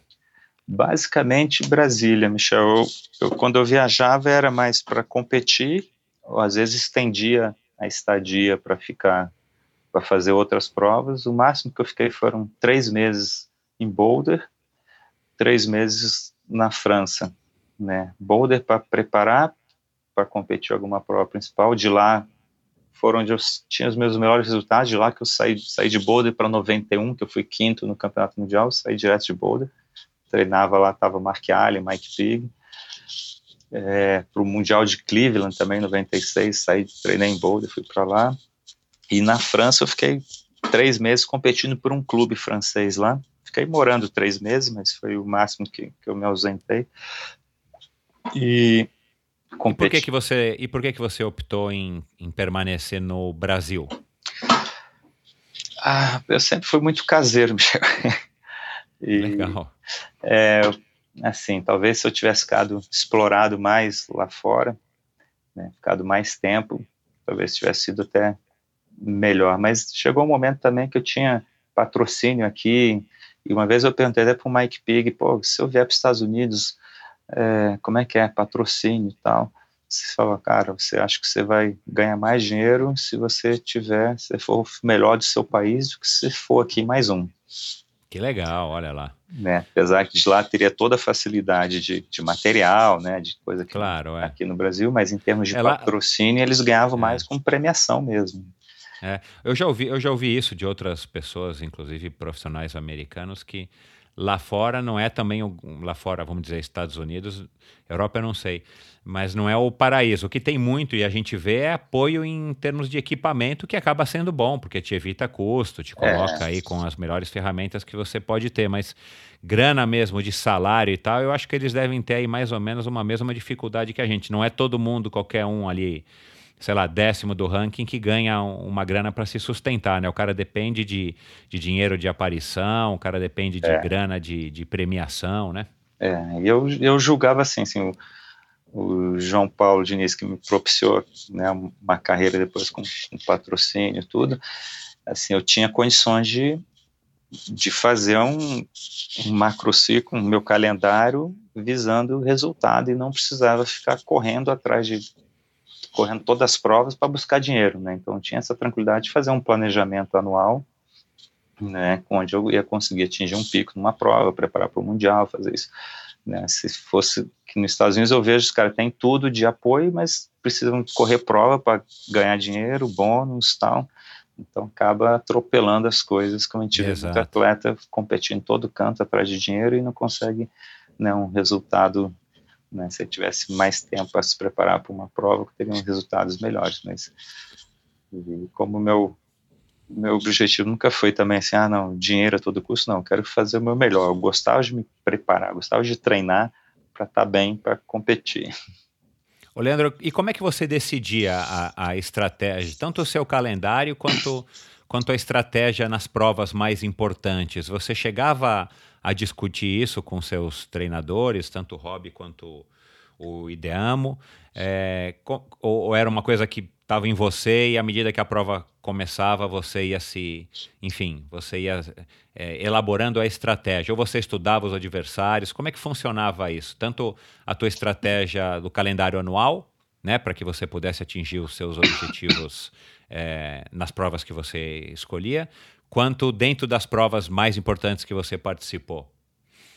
Bem, de 91 a 93, eu basicamente segui o circuito mundial e, e ia para as provas que eu conseguia o, o patrocínio, né, de, de passagem e tal. Então, buscava fazer o, o mínimo necessário lá e onde eu conseguia as passagens. Não tinha muito estudo. A partir de 94, 96, que eu comecei mais ou menos a gerenciar minha carreira nesse sentido, né, de, de escolha, eu comecei a escolher as provas e ver perfil de prova, qual era o melhor para o meu perfil, né, quanto tempo que eu ia ficar lá, se bate e volta, se dá para emendar uma na outra, aí eu comecei a, a traçar essa estratégia de, de calendário e planejamento. Ah, melhor pular essa, treinar, treinar mais aqui, me preparar para fazer só as outras. Eu lembro que teve uma época que eu fiz um jogo arriscado, é, na, na, seletiva aqui no Brasil, que eram três seletivas, e tinha um descarte, pro, acho que era para o Pan-Americano. Aí eu escolhi, fiz a primeira super bem, ganhei, acho que o Marquinhos foi segundo. Aí a segunda ia ser em Fortaleza e depois Ilhéus. Só que como eu estava visando o Pan-Americano, falei, não, cara, eu vou pular a, a segunda para ter mais tempo para me preparar e faço a última. Os caras, você é maluco, tal, você está arriscando tudo. Eu falei, não, vou, cara, é, eu tenho que arriscar para ter um objetivo lá na frente. Se eu ficar competindo agora, né, ter que buscar, o calendário era meio atropelado assim mesmo, né? aí eu arrisquei para poder conseguir o, né, atingir o condicionamento que eu queria estar tá lá na frente, e deu tudo certo. Que é, bom, né? Pulei um, é, e deu certo, sim. Foi apostar no, no, que ia dar certo mesmo, e foi com esse intuito e deu. Legal. Fala um pouquinho aqui das tuas duas participações na, nas Olimpíadas. Era um sonho, você foi construindo isso e, e a hora que você chegou lá em Sydney na estreia dos jogos, na estreia do triatlo nos jogos, foi um sonho, assim, foi aquela coisa bacana ou, ou já com a meditação você foi um cara que se conteve, chegou lá mais, mais tranquilo e, e fez a prova, vamos dizer, como se fosse uma prova qualquer importante, mas uma prova não olímpica? Ó, para mim foi, assim, à medida que eu fui me envolvendo com esporte, né, aí em 91 ganhei, se tornou um, sonho e um objetivo, né? Primeiro um sonho, depois um objetivo de participar das Olimpíadas pelo pelo meu esporte, né? É o, é o que eu tinha condições. Eu gostaria se fosse qualquer outro esporte também eu ia querer participar, mas aí só que eu o, as Olimpíadas veio para mim não na minha fase de, de pico, né, que seria de 91 a 96, foi onde eu tive meu auge, né, onde eu tinha é, já 96 mais ainda, que eu já tinha mais experiência, mais maturidade, e estava no, no, auge de aptidão física, digamos, né. Claro. E aí, mas só que veio em 2000, eu já, como veio só depois, já estava me movendo para os Ironmans, né, já ia terminar a carreira olímpica e movendo, mas como de última hora, assim, falei, não, vai entrar. Eu esperando 92 não entrou, 96 não entrou, é, e aí entrou em 2000, eu falei, não, agora eu vou de todo jeito, vou estender minha carreira nas distâncias curtas para participar. Mas já não estava mais, já não tinha mais a, a, melhor corrida do mundo, né, então não estava no, no meu auge físico, mas ainda era melhor brasileiro, melhor sul-americano tal, ainda tinha, mas não que eu tivesse, ah, não, é, em condições reais né, de ganhar uma medalha lá. Ô Leandro, e mesmo assim, você, você estreou no Havaí, no Ironman em 95, é, que você não terminou, você teve um problemas, não é isso? Isso. Aí em 97 você voltou lá e, enfim, terminou a prova, você lembra o teu tempo, tua colocação? Eu terminei, fui 19 né, no, no geral. Aqui cabe até um adendo aí, que até então era o melhor resultado do Havaí de um brasileiro. Né? Há controvérsias. Né, por, por, causa do resultado do, do Alexandre, é isso? Não, do Armando. Do Armando. O Armando disse que ele foi 19, mas ele, no geral, ele foi vigésimo. ele perdeu ah, entendi, para os amadores. Né? Entendi. Então, assim, eu considero, eu disputo a prova no geral, né? Aham. Aí em 98 então, você foi, você ainda participou do Ironman ainda do Jamadruga de Porto Seguro e você foi segundo lugar. Fui. Aí você disse que resolveu ir para as Olimpíadas, você achou que valia mais a pena apostar nas Olimpíadas, você Leandro, do que no Ironman? Ou foi de repente uma oportunidade, patrocinador, o próprio Pão de Açúcar? Ó, foi uma decisão acertada? No final das contas, eu acho assim, olhando para trás, você acha que foi uma decisão acertada? Ir para Atenas? Oh, assim, é, assim, é, voltar ao, ao, Olímpico e, vamos dizer, é, esquecer o Ironman, né? Que depois você voltou em é. 2001, 2007, mas aí já era mais uma é, fase, vamos dizer, que você já não estava mais no topo. Não estava. Na verdade, Michel, eu podia ter é, ido até para até 2007 para o Pan-Americano, se eu quisesse estender minha carreira. Mas depois de Atenas eu já estava cansado, na verdade, né? Aí quis abrir meu próprio negócio, tal, em termos de distância olímpica. É... Cansado fisicamente, psicologicamente, é... o teu corpo já não estava mais rendendo? Não, o corpo estava tava zerado, ainda dava para ir, estava cansado ah. de viagem, queria claro, né, estar mais né? presente, né? filho, família e tal, queria abrir o negócio, estava da rotina de muita viagem e tal, né?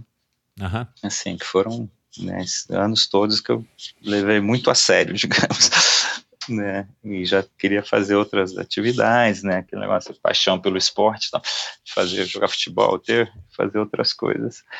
Mas em termos das do Ironman, né, assim, como tudo na minha vida, assim, eu meditei e tal, eu usava muito da minha intuição, né? Então, o que que aconteceu? Depois de fiz o 97 Ironman, é, fiz 98 e acho que foi 90, é, 98, Porto Seguro, aí entrou para as Olimpíadas e tal. Ah, não, em 2001, depois de, de Sydney, né, eu fiz 2001, fiz Ironman, na preparação para o Ironman, que depois de Sydney eu falei, não, vou, vou parar tal, e vou partir para o Ironman. Aí no primeiro ano, 2001, me preparando para Floripa, eu tive um meu segundo acidente na minha carreira de foi um, um Fusca entrou na minha frente, bateu de lado, né, no, no final da preparação lá, eu, na, na, hora eu caí, bati joelho, o cotovelo inchou tal, acabou que eu não consegui sentir dor no joelho e não consegui fazer o volume de da que eu tinha que ter feito na bike pro Ironman, né? Aí no mesmo ano treinando, ah, vou fazer outra prova longa, tal. Aí fui cair da fazendo uma massagem em casa, né, o cara foi fazer uma manobra de quiropraxia em mim, que estava aprendendo. Hum. Né, aquela maca, o piso é, carpete de madeira. Ele me amarrou aqui, me amarrou ali, foi fazer a tração. Pá, a maca virou, eu caí de ombro no chão, bati a cabeça. Né, queriam operar meu ombro e tal, treinando para o meio. Aí eu fiquei três meses nadando com um braço só, né? Caramba, meu. Assim, foi até bom, porque meu lado esquerdo tinha menos sensibilidade, melhorou bastante, né? Batendo perna e tal, Boa. com um braço só. Aí eu fui, pô, fiquei esses meses para assim nadar, fui fazer um pré-olímpico na época, em 2001. Assim, sem treinar, sem treinar muito tal, fui, fui segundo, marquei uns pontos. Falei, pô. Aí fui fazer um outro, fiz outro pré-olímpico na USP e fui segundo de novo sei lá, sei lá, vou escolher. É, você viu a oportunidade, né? É, aí eu falei, cara, pô, eu fiz aqui, cara, quer saber? Acho que eu vou para Atenas, onde tudo começou, né? Vou fazer parte dessa história e parece que está mais fácil. O caminho por aqui está mais fluindo mais fácil do que pelo outro lado.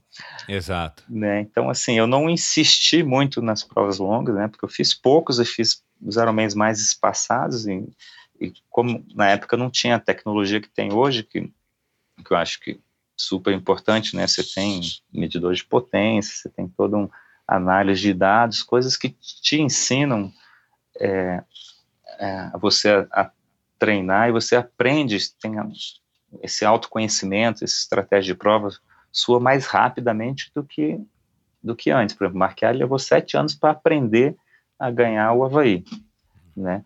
Com um medidor de potência, hoje você vê muitos atletas são capazes no primeiro ano já acertarem. Se, se você, se você pudesse é, tá competitivo hoje, se você pudesse voltar no tempo, mas com a tecnologia que a gente tem hoje, você acha que o medidor de potência seria a, a coisa que mais te ajudaria nos treinos, Leandro? Então, é assim, mais te ajuda a acertar na prova. Você não precisa nem usá-lo na prova se não quiser mas você vai aprendendo. O que a gente vai fazia de tentativa, acerto e erro, né? Pô, vamos botar esse ritmo, vamos correr para tanto. Hoje é mais rápido esse aprendizagem, né? Então você consegue acertar. Aliado à nutrição, né? Tem mais coisas também, né? Para alimentação durante prova, mais conhecimento, tudo. É, com certeza, não tem como abrir mão do disso aí que é um uma aprendizagem muito mais rápido Né? Existe. Sem, sem falar na, na, na, revolução da bicicleta e na evolução, né? Porque né, pouca gente sabe, mas você vai contar aqui pra gente agora. O Leandro, você já desenhou, né, Leandro, suas próprias bicicletas lá no comecinho da carreira, né? Agora, as bicicletas de hoje em dia, elas estão, assim, ultra avançadas e... Enfim, é outra história você pedalar numa bicicleta de time é. trial hoje do que na, naquela que você concebeu em 88, né? Com certeza. Não, hoje se eu fosse fazer um Ironman, tivesse condições de treinar o um mínimo, menos do que eu treinava antigamente, com certeza eu faria um tempo melhor do que o meu melhor Ironman. Né? Só em é, função, em função do, da bicicleta, basicamente, né? da tecnologia da bicicleta, que hoje é mais avançada. É uma, é uma falsa ilusão, Michel, se falar, ah, mas os tempos de bike hoje, os caras estão muito melhores do que antigamente, é uma falsa ilusão, porque se você já viu um, um documentário, uma palestra do TED, que o cara faz esses comparativos, se nós estamos realmente batendo novos recordes e tal, aí ele mostra lá que na, na Europa os caras pegaram, então, ah, vamos, um recorde da hora, né, então vamos, vamos pegar as, a bicicleta que do recorde da hora de foi a de Merckx que, que bateu, né? Vamos todo mundo competir com essa mesma bicicleta, vamos ver quanto que dá. Cara, a diferença foi mínima, assim, foi muito pouco. Poucos, né, fizeram, assim, o percentual, o, o tempo naquelas condições, com aquela bicicleta, com aquele material que a Admax usou lá atrás. Então, se você parar a pensar, a evolução não é tão grande assim de performance. Ah, que legal, não, não né? sabia. Quem, quem, quem, é que, quem é que fez essa palestra? Você se recorda o nome? Eu aqui pra você. Vou procurar. Vou procurar. É no, no TED. Uhum. Você vê no TED, é super interessante. É, depois cara. você acha aí me passa que eu coloco no post, no, no, tá. no, no link. E assim ele faz esse comparativo com, é, com os recordes de piscina, com essas piscinas, esse, todo legal. um cálculo matemático, né? A piscina com borda infinita, tal, os materiais de natação, é, a corrida, o, o, a pista, né, de, de carvão que o cara usava lá hoje qual a vantagem que dá, tal. Então, assim, existe melhora, lógico, mas não é gritante como os tempos revelam. Né? E no Ironman é interessante se observar que, assim, se melhorou tanto o nível, por que que só agora que baixaram o recorde da corrida, né? Exato, é. Porque se Mark Allen fazia 2h40, 2h42, bateram agora 2h38, e aí você fala, pô, mas está muito mais rápido. A corrida não melhorou ainda, a corrida não tem tanta tecnologia. Não tem tanta tecnologia. É. Agora, na bike, você vai ver os tempos, a diferença. Agora, imagine marcar desse com uma bike dessa, você não faria uma abaixo de 8 horas no tempo todo. Meu Deus do céu. É. Né? Então, é. assim, a, a, falsa ilusão achar, não, hoje é muito mais rápido. Existe uma melhora, assim, tipo, na, a tecnologia ajuda a pessoas, mais pessoas chegarem lá mais rápido, né, aprenderem.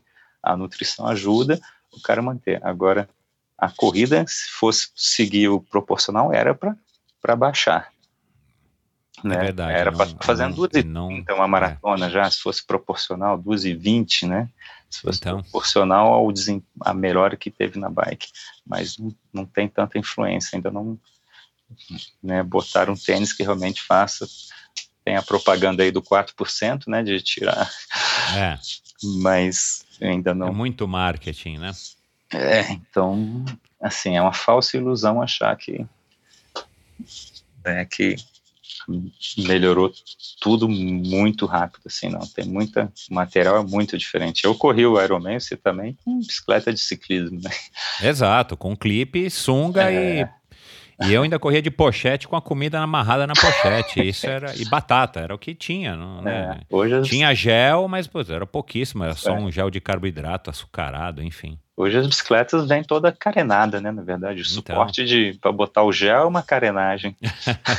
Exato. Ô, Leandro, por falar em bicicleta, fala aí um pouquinho aí dessa tua, essa tua incursão pelo desenho da própria bicicleta, né? Você falou que foi Calói, Pinarello, foi Conta um pouquinho, uma bike feita na Argentina. É, então, eu sempre, assim, eu sempre gostei de, né, fui, fiquei curioso no negócio de bike, de posição, de bike fit, né, então já em, antes de eu ter patrocínio de bike, eu comprei minha primeira bicicleta, minha segunda e a terceira é, eu tinha um patrocínio que fazia bicicleta master na Argentina, né? Aí eles me ofereceram para fazer, o pessoal de Brasília falou, não, tudo bem, eu faço, mas eu quero desenhar a bike para fazer do jeito que eu quero. E nessa de desenhar, eu peguei uma bicicleta que eu usava, que chamavam de time trail na época, né, que é aro, uma roda maior atrás, outra menor na frente, que hoje não é nem mais permitido, que era time trial, né, que chamava bicicleta contra relógio, assim era para o ciclismo. Exato. Aro, aro 26 eu desenhei uma, só que na época a gente já tinha essa intuição de botar o banco para frente. Claro que veio o clipe, né? Que a gente come, eu comecei sem clipe, depois veio aquele clipe triangular, então aí a gente começou a se projetar mais para frente e botava um canote invertido, né? Pesado, esse canote que hoje só, só se vê nas spinning, né? É isso mesmo. Que é de porca. Era bem daquele, eu, eu, lembro que você tinha um daqueles que ainda ia para frente e para trás, você é, regulava, né, com gatilho. É, isso foi depois. É, isso foi depois, foi mais para frente. Mas antes disso a gente usava esse e aí eu falei, ah, vou desenhar a bike na hora de desenhar o ângulo, falei, vou botar esse ângulo mais avançado para não precisar ficar usando esse canote pesado aí, essa adaptação. Aí desenhei essa bicicleta, botei ela super agressiva, né? Acho que tinha um drop de de selim guidão de 14. Eu quase que. Caraca, mano. super agressiva. Super agressiva. Aí na época, hoje que pouca gente ainda percebe, hoje, quando né, quer uma posição agressiva, que isso é contraproducente, né?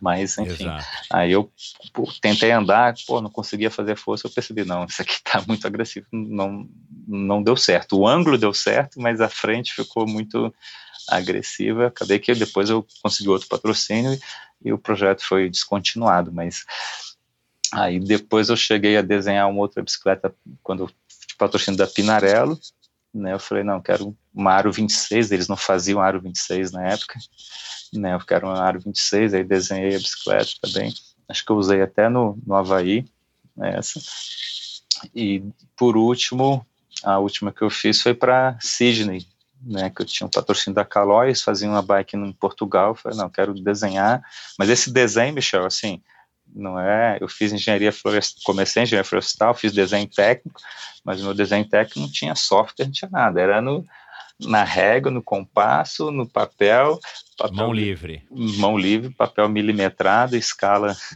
Aí eu assim eu fiz o desenho da bike, tudo no papel milimetrado e mandei um fax. Falou, assim que eu quero. Esse ângulo aqui e tal, não sei o quê. Né? Então, basicamente mexendo nas angulações, comprimento da bicicleta, né? não no design em si, não no, na capacidade de aerodinâmica da bicicleta. E tirando essa primeira bicicleta que ficou com, com o drop muito, muito baixo, a Pinarello e essa Caloi, elas, elas deram o resultado que você buscava em termos de desempenho e, e conforto, aerodinâmica e tal? A Pinarello não, não foi um projeto que deu certo, que é um Aro 26, ela ficou, ficou, sim, não era nem aero, né, porque era de alumínio, mas ela ficou mais, ainda é um material pesado na época tal. Não me serviu, talvez para o ainda tenha servido, mas para as provas mais curtas ela estava muito lenta. Mas nem por não me sentir muito bem, não. A do para Sydney, aí eu fiz com, com mais know-how, né? Precisava de uma bicicleta rápida, arisca, né? Que saía da natação tinha logo uma subida, então eu precisava que ela fosse é, curta, né? Na parte traseira do centro para trás, para ter, ter agilidade para sprintar, para subir, fosse boa de curva, então diferença de eixo entre rodas tinha que ser menor também. Né, eu fiz dois modelos, fiz uma que foi aérea e outra que era um material mais leve, né, um alumínio levinho, mas ainda só tinha, não tinha nem o garfo de carbono traseiro, era só o dianteiro. Né, e, mas essa funcionou super bem. Eu tenho até hoje um quadro delas aí, vou até resgatar para para dar as voltinhas. Tava só o quadro montado. Bacana. Ma manda uma foto aí que eu publico aí no, tá, no nosso Instagram. Legal. Eu vou Leandro, pegar o desenho do papel milimetrado e te mandar. Ah, manda. Você tem ainda? tem. Puta, que legal. Pode mandar. Leandro, é, fala rapidinho aqui também é, sobre esse convite. Você disse que, na verdade, acabou não sendo um, gran, um, um convite formal para você se tornar canadense, mas o objetivo era que você representasse o Canadá. Surgiu a ideia do Les, se eu não me engano, McDonald, de você representar já o, o, o Canadá em Barcelona 92, onde supostamente ele queria que o triatlon fosse esporte de exibição. Foi mais ou menos isso? Sim, correto. Foi é, no decorrer do ano de, de 91, né, do circuito mundial, ele surgiu esse papo que ele, né, se, se eu gostaria, tal. Eu falei, ó, assim, pensando num, num futuro em carreira, né, que na época o Canadá não era uma potência ainda, né, que tinha era só os Estados Unidos e, e Austrália, mas assim, eu sempre fui muito simpatizante com o Canadá, assim, os, um dos melhores amigos do circuito eram os canadenses, né, que eu tinha mais afinidade, canadense, mexicano, e alguns australianos, assim, mas eu tenho um, uma apreciação pelo país, pela cultura do canadense, sempre fui muito bem recebido lá, então, assim, me motivou, mas no, né, na época também, assim, não foi adiante, né, assim, não houve um convite formal, houve uma, uma ideia, mas a gente também não, não correu atrás, né, e ficou por isso mesmo. E acabou que o triatlo não entrou no, não no, entrou, no esporte né? de exibição na Olimpíada de Barcelona, né? Nem 92, nem 96. É, o processo foi longo, né? É, ele poderia até ter entrado, né, se pouca gente sabe, mas poderia ter entrado em, em 96, mas o, a Confederação do Pentatlo Moderno queria que, que o teatro entrasse junto com o Pentatlo Moderno. Aí, na época, o Les McDonald's falou, não, mas aí a verba toda vai para o Pentatlo Moderno, que não sei o quê. Aí ele não quis entrar. Eu fiquei chateado, falei, pô, vamos entrar de qualquer jeito. Né? Mas aí ele não, não quis. Para você, naquela época, teria sido uma super oportunidade, porque você estaria no auge, né? Estaria no auge, é. Aí tinha essas brigas políticas aí e várias várias brigas com o pentato moderno. Teve uma época que a gente foi competir também, que fui ficando meio decepcionado com essa, essa politicagem, né, de, de entra e não entra. A gente foi competir em Moscou e era lá que estava o pentato moderno, né, o presidente da confederação era tudo de lá, tudo da Rússia. E tinha os russos começando o triatlo, Dmitry que os caras eram, eram bons corredores na época. Aí chegou antes da largada lá, tava o pessoal do, que a gente do circuito mundial, os australianos, tal, lá e chamou e pediu para, ó, amanhã ninguém ninguém põe a roupa de borracha. Falei, ah, por que na época? Falei, não, aí água gelada, né? Não, se for com roupa ninguém larga, tal, não sei o que, só tava eu em minoria ali, que era o corredor, né, eu achei um absurdo, pô, o cara fugindo da regra, né, que a regra é conforme a temperatura, água claro. super congelada, aí chegou lá, os russos tudo com roupa, aí ele manipulou todo mundo lá, não, sem roupa, senão ninguém larga, eu fiquei decepcionado, né, assim, como é que, para que o, os caras não tivessem força, né, para requisitar. Então, assim, essas coisas Caramba, de politicagem né, é uma. Aí eu fiquei meio decepcionado com, com essas, essas politicagens, assim, às vezes o cara tá almejando uma coisa lá na frente, mas, pô, mas está burlando né, Exato.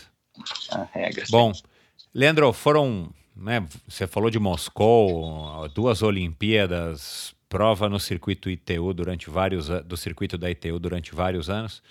Qual prova para você é, foi a mais importante e por quê? Teve alguma prova assim que, né, ou foi essa essa que você foi segundo lugar, que você falou que falou que, quarto lugar, desculpa, que você disse que foi o estalo para você, tipo, putz, acho que eu vou tentar a, a carreira aqui nesse esporte. Qual foi a prova mais importante e por quê? É, tem, posso citar algumas, né, com perfis diferentes. Essa inicial, com certeza, foi é, o que me colocou no esporte, foi o que me instigou, né, assim, não ter conseguido, né, reconhecido que eu podia fazer melhor, foi o que me manteve no esporte até, até onde competitivamente, né? Assim, eu quero buscar o meu melhor. Meu.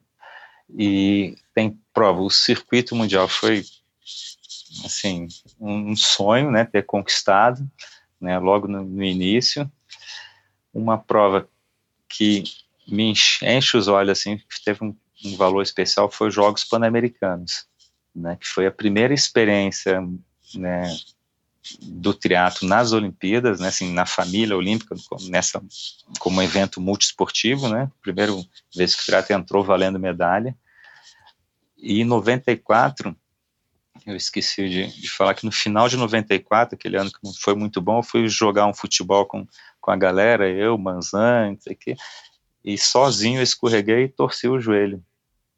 Hum. Né, nessa época aí, aí rompi parcialmente o cruzado anterior isso no final do ano. E os Jogos Pan-Americanos eram em março. Aí os caras queriam me operar e falou que tinha que operar tal. Aí eu não operei, parti para acupuntura, foi outra coisa que eu agreguei à minha rotina depois, né? Inclusive eu aprendi é, acupuntura, fiz um curso seis meses, aprendi os pontos para eu mesmo fazer, que me, me equilibrava. Então, tinha época que eu aplicava a acupuntura e ficava meditando, colocava as agulhas e meditava 20 minutos. Legal, porque você, você relaxava mais com a ajuda da acupuntura, é isso? Com a ajuda da acupuntura, já estava tendo dois efeitos ali, reenergizando o corpo pelas, pelo estímulo né, da, da acupuntura e, e relaxando a mente pela meditação. Então, aí em 95 eu parti para a acupuntura, fiz a acupuntura todos os dias e fugi da, da cirurgia. Né? E, e, mas nessa época, quando eu vi que eu não, né, falei, cara, nunca mais vou correr do jeito que eu corria. Aí, em 95 eu fui, tipo, renasci, foi onde que eu fui ver o quanto que eu gostava do que eu fazia, entendeu? Quando você se vê impossibilidade de fazer alguma coisa que você, você gosta, daí que você começa a perceber o quanto você valoriza aquilo, né? E foi quando, coincidentemente, você fez o teu melhor tempo dos 10 mil, né? Que a gente falou agora há pouco. É, foi no mesmo ano. Aí eu achei. Mas o Pan-Americano, você estava falando, o Pan-Americano foi, uma, foi um, uma prova importante para você por isso? Porque foi a volta do. Foi a você volta. Você viu que você tinha condição de. Quer dizer, você teve condição de voltar depois daquela lesão grave? Isso, que eu voltei, consegui. Eu fui para o Pan-Americano sem saber se eu ia correr é, o que eu corria. Aí fiquei só fazendo comecei com a acupuntura, depois corrida dentro d'água, muita meditação, muita visualização, né? Chegando Mar del Plata, lá estava meditando direto e, e, assim, mas sem ter confiança. Na época, 94, meu ano tinha sido tão ruim que até o Les McDonald's falou: ah, não, o Leandro é old generation, né? Já que eu tinha voltado, voltado a estudar, e ele falou: ah, o Leandro já tá passado, né? Ele já estava com outro queridinho lá. É, já o Generation e tal, e aquilo também foi me dando força, né? E, e, eu fiz a prova lá, nossa, foi naqueles momentos que eu, que eu falei que eu queria ter controle, sabe? Que se a prova foi tudo redondo, eu corri solto, de forma harmônica, assim, focado, né? Não senti dor nenhuma. Ganhei, levei na corrida lá, o Galindes foi décimo, foi terceiro, né? Passei na corrida, corri leve e rápido lá, então Aí aquilo foi uma prova marcante, assim, para mim. Deu também uma sobrevida. Acho que por aí que eu falei, não, agora vai. E aí... Que bom. E, a, e a outra que foi uma barreira, que eu te falei já, uma barreira emocional, né, que eu, psicológica, mental, que eu venci, foi o Fast Triathlon. Também levei anos para aprender a fazer a prova, uns seis, sete anos fazendo, para conseguir depois é, culminar naquele sprint que saiu lá de dentro, uma coisa que, que foi que foi trabalhada ali física e mentalmente para conseguir né, tirar essa, essas amarras que tinham aí no, no nosso pa passado. Contra, contra quem que você venceu esse sprint, você lembra? Foi contra um menino, eu sei que ele tinha 19 anos, e eu estava com 32. Caramba!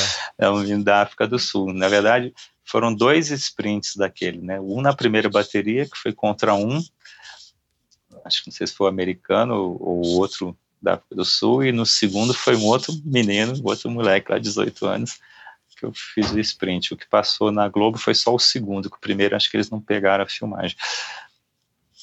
E... Tá certo. Leandro, de onde você acha que veio todo esse teu talento, hein? Ou esse teu, esse, esse teu resultado, essa tua resiliência, essa tua busca pela, pela perfeição, pela, pela excelência, cara? Desenhar bicicleta, meu, você falou de bike fit, mas naquela época ninguém nem sonhava com bike fit, né? Você fazia a medição Não. testando, andando na, na, na, mesa, na madeira da, da, da né? Colocando madeira no taquinho, enfim.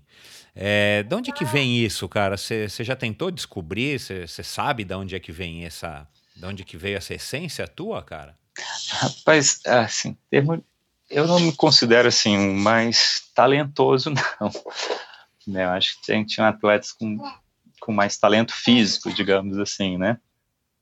É, eu, assim, eu tinha um perfil, não sei de onde, talvez essa capacidade aeróbica, uma vez a gente foi para uma cachoeira aqui, com, que eu levei minha mãe já com setenta e tantos anos, uma trilha de três quilômetros, assim, descendo, bem sinuosa tal, uma escadaria no final, 500 metros subindo, e, e minha mãe conseguiu, sim, deixando as meninas para trás. Eu falei, dizem que a capacidade aeróbica né, vem da mãe. Isso, é. Né, apesar dela nunca ter sido uma atleta, jogou vôlei e tal, mas meu pai até praticava mais atividade física. Ela foi desenvolver, aprender a nadar depois de mais velha e tal, né? E, então, se tem uma, uma genética da aeróbica, acho que foi da minha mãe, a capacidade aeróbica. Agora, esse, essa resiliência, assim, não sei se é do meu próprio perfil, né? Eu tenho uma tolerância grande, né? Tinha um limiar, a tolerância a tudo, né? Grande, principalmente limiar de dor, tal, foi desenvolvendo, lógico, né? Assim, o meu perfil mais introspectivo, minha mãe dizia que eu não dava trabalho nenhum. Ah, você falou de hobby, eu não sei se eu coloquei lá. É, até hoje eu tenho meu, meu, meu time de futebol de botão, que eu era apaixonado por jogar futebol de botão, jogava sozinho com os amigos. Ah, que legal. Né, guardei para ver se algum filho meu ia se animar até hoje. Vamos ver se esse de um ano vai, vai gostar. Tá guardado. Quem sabe, quem sabe. Aliás, é o João que tá aí, né, com você agora? É, o João. É, tá legal, tá vamos torcer para que ele seja um, um, um, além de um corredor, um, um menino que gosta de jogar futebol de botão com, com o pai. É, agradar o pai, né? Só se for. Ô, Leandro, você imaginava, cara, que o teatro ia te levar tão longe, meu? Cara, não, não. Que você ia fazer essa carreira que você fez tão vitoriosa e de tanto sucesso? Não, não imaginar assim, não só ao longo do, da carreira, né? Quando foi, as coisas foram acontecendo. Até acho engraçado, às vezes chegam uns meninos aqui, ah, eu quero ser profissional. Eu falei, calma, né? Começa a praticar, começa a curtir, né? né, ver como é que é esporte e tal. Assim, acho que nunca pode ser um objetivo se tornar um profissional. Acho que as coisas têm que deixar acontecer, né? Que... Se você pudesse voltar no tempo, lá em 1990, 1900, antes de 1991, que foi o ano que você ganhou o circuito da ITU, qual conselho que você daria ali para o jovem Leandro, com a sabedoria de quem tá acabou de completar 50 anos? Rapaz, é assim, o, se a gente fosse querer é, aprimorar, o ideal seria a gente coincidir a, a forma, o vigor físico com, com o autoconhecimento, com a maturidade, né? Mas as coisas nem sempre culminam no mesmo ponto. Né? Às vezes você vai ganhando experiência, experiência, mas aí não tem mais o vigor físico que tinha. Eu, talvez, pra, é, uma das opiniões, talvez eu tivesse seria interessante ter saído do país, né? Se tiver uma oportunidade de ter experiência. Hoje em dia não é nem tão necessário isso, porque a informação já está mais acontece aqui, né? Você abre o computador, já tem muita coisa né, e já tem muito mais intercâmbio. Mas naquela época era importante o intercâmbio, né? Um país que tivesse mais evoluído, tivesse mais estrutura, tal, seria interessante, né? Em termos de de tudo, de cultura, desenvolvimento esportivo então.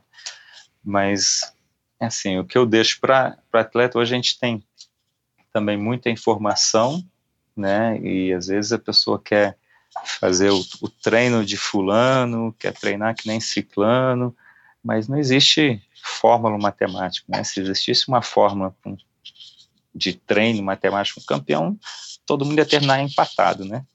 Exato, boa, boa, boa resposta. É. Então não adianta Exato, fazer o é. treino do Frodeno, né, do Javier Gomes, treinar. Olha lá, atenção, hein? Não sei o que estou falando, é o Leandro, hein?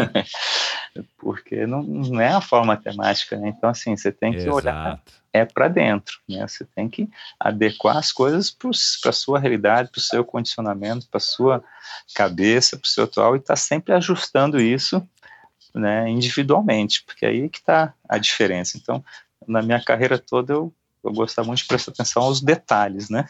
Então, fazer o que ninguém faz, fazer o que todo mundo faz, né, você vai ter o resultado que todo mundo tem.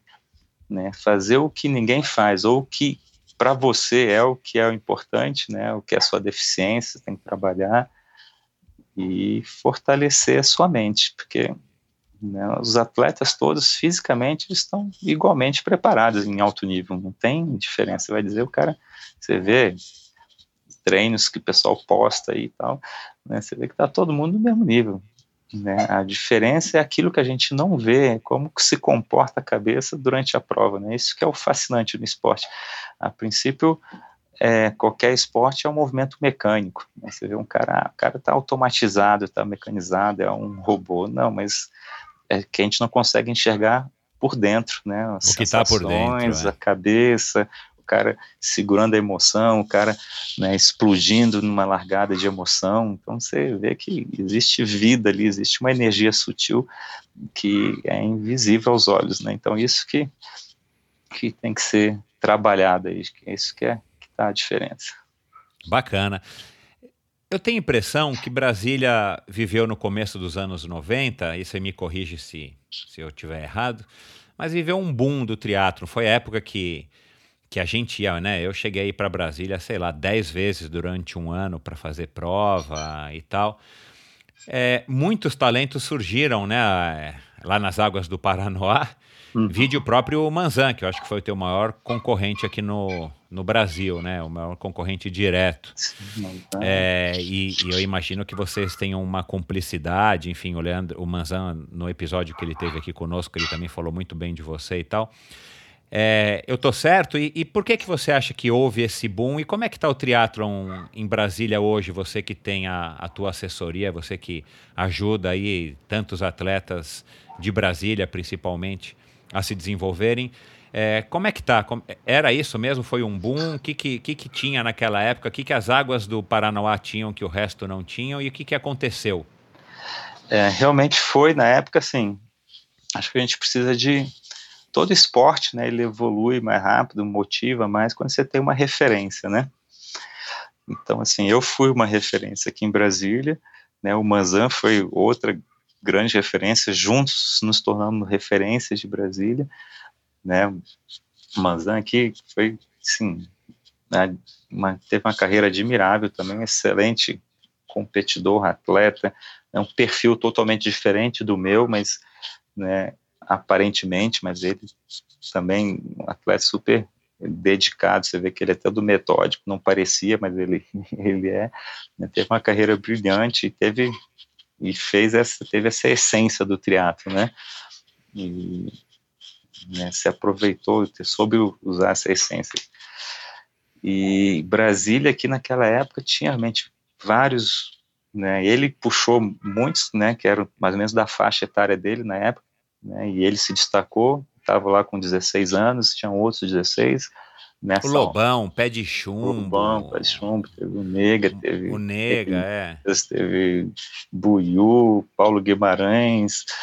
Teve, teve, muita gente que tinha, né, que veio nesse boom aí. Só que Brasília, é, apesar de ter muitos triatletas ali, o apoio ainda era pouco, né, na época, assim, às vezes tinha mais apoio em São Paulo, Rio, né, e o pessoal tinha que sobreviver. Chegava a época de 16, quando eu entrava na universidade, cara, epa, peraí, vou, tenho que estudar, tenho que trabalhar, tinha que fazer uma opção, né? E, e aí sempre foi, naquela época, difícil de viver do triatlo, né? Então, então aí se, né, muitos se perderam, né? Assim, se perderam não, Né? Hoje tem o Elias, que era puta hoje é doutor tal, né? Foi estudar, mas ele teve que fazer uma opção na época. Né? Então, nessa época, muitos optaram pelo caminho mais certo, né? mais seguro, mais, né? mais estável, mais financeiramente. E, e como é que está hoje? Hoje Brasília está sendo assim, sempre foi um excelente lugar para treinar, naquela época mais ainda, hoje está tá tendo um fluxo para cá. Gente, hoje a gente vê é, o, o Cid, que, que mora, em, que mora no, no, norte, e veio para cá treinar, o Marco, Marcos Fernandes veio para cá, tem um espanhol que, tá, que mora aqui em Brasília, que vai competir é, até as Olimpíadas pelo Brasil, né, está buscando vaga, eu estou até é, assessorando ele como consultor, e então está voltando as atenções para o rendimento, né, alto rendimento está se voltando de novo para Brasília pelas condições naturais, o Lago Paranoá e, e, as condições da cidade, que apesar de ter crescido muito, ter muito mais carro do que antes, ainda é um, um bom, uma boa cidade para treinamento. É, eu, eu adorava Brasília na época é. que eu competia, ah, mas... justamente porque era um astral muito bacana, as é. avenidas largas, o asfalto bom, embora um lugar seco, mas né, continua é. assim, embora continua tenha assim. crescido muito. É, a secura é favorável, né? A condição adversa para você correr em qualquer outro Exato, lugar. É. Exceto num lugar quente e úmido, aí a gente sofre bastante. Claro. É. Mas, de forma geral. Então, e agora está assim, tá recomeçando essa, esse interesse dos jovens pelo triatlo olímpico, pelo rendimento, porque assim, cresceu muito o Brasil o triatlo, mas é, nível amador, né? Provas longas, de longa distância, meia distância, mas assim, você vê poucos atletas em condições de falar, não, de seguir uma carreira, né, buscar um campeonato brasileiro, sul-americano nas distâncias mais curtas. E está sendo isso trabalhado. Eu tô, hoje eu sou técnico de novos talentos, né, pela reconhecido como técnico de novos talentos pela CBTRI. É, então fico sempre de olho e tento ficar né, atraindo isso, mas ainda. Você, você tem atletas profissionais ou você só cuida, vamos dizer aí, dos amadores e desses novos talentos para que depois eles sigam carreira com eu... outros técnicos? Então, hoje eu estou visando, eu estou com dois atletas de né, 16, 17 anos que eu estou formando. Né, tem, eu estou trabalhando com um atleta profissional né? Mas fiquei muito tempo só com, com amador, sai um pouco do rendimento. Agora eu estou voltando para o rendimento, se incluindo, né? Não deixando de trabalhar com, com qualidade de vida, esporte amador tal, e, e ajudar as pessoas a alcançarem os desafios, os objetivos como, né, como seu lazer, né? Por falar em Confederação Brasileira, para a gente encerrar aqui nossa, nossa conversa, Leandro, qual é, a, qual é a leitura que você faz do nosso esporte, cara, do, do triatlon hoje aqui no Brasil? Né, você foi o grande expoente, você foi de uma geração de ouro, que a gente também tinha é, é, grandes atletas naquela época, né? Alexandre Ribeiro, o próprio Armando Barcelos, o Manzan, enfim, tantos outros. Como é que você enxerga, você que está tão envolvido com o esporte, como é que você enxerga o, o triatlon hoje? Está melhor, está pior, está caminhando? Assim, em termos de volume, né, que eu te falando, o esporte cresceu para todo, não só no Brasil, como no mundo, né? Número de participantes, número de provas, tal. Então, isso aumentou o número de adeptos. É, o que é bom, né? O que é bom para todo esporte, para quem trabalha com isso, para né, o triatlo se tornou conhecido, né, diferente de 91, se tornou altamente conhecido e, e desejado por muitos de praticar. Só que em termos de, de alto rendimento, né, ele é, não saiu do estágio inicial, que, que foi o nosso, assim, onde que os talentos apareciam ao acaso, por esforço próprio, né, por insistência. É, não é, por exemplo, que você vê no futebol, que existe um, peneira, que existe detecção de talento, não existe o volume de pessoas para o alto rendimento no futebol, como existe hoje para o alto rendimento no voleibol. Né? Então, assim, o que acontece no teatro não se pode exigir que surjam novos talentos, porque é tudo ao acaso, assim como eu fui ao acaso, não fui um fruto de um trabalho né, desenvolvido, de um investimento que houve no, no triatlo, na base, na procura de talentos, na estrutura então. Nós que fizemos história que foi tudo ao acaso, insistência e esforços, né, de, lógico, com ajuda de patrocínios, tá, mas não, não algo planejado a longo prazo. E assim está sendo e assim né, acho que acredito que nos próximos oito anos para frente a gente não vai ter um resultado de um trabalho que agora está sendo iniciado né, pela essa nova gestão. Né. Você também está otimista com essa nova gestão? Otimista mas realista, assim, as coisas não vão vir. É, não, eles não vão fazer milagre da noite para o dia, né? Tem não, que ser uma construção, né? Não se pode. Eu estou otimista porque eles começaram a olhar para isso, coisa que em outras gestões não teve uma sequência, né, de pensar em investir, porque é tudo imediatista, né? Vão investir em quem está aqui, vão buscar medalhas com os que tem, mas hoje a gente, quem vai quem pode buscar uma medalha no triatlo ainda nem começou, está começando e vai se formar daqui oito, dez anos. Bacana. É, então, Essa visão muito, muito legal e coerente, né, cara? Que, é, porque... que enfim, acho que falta para o esporte brasileiro como um todo, né, Leandro? Sim, é a visão a longo prazo. Não adianta, a gente quer, não tem como cobrar de ninguém.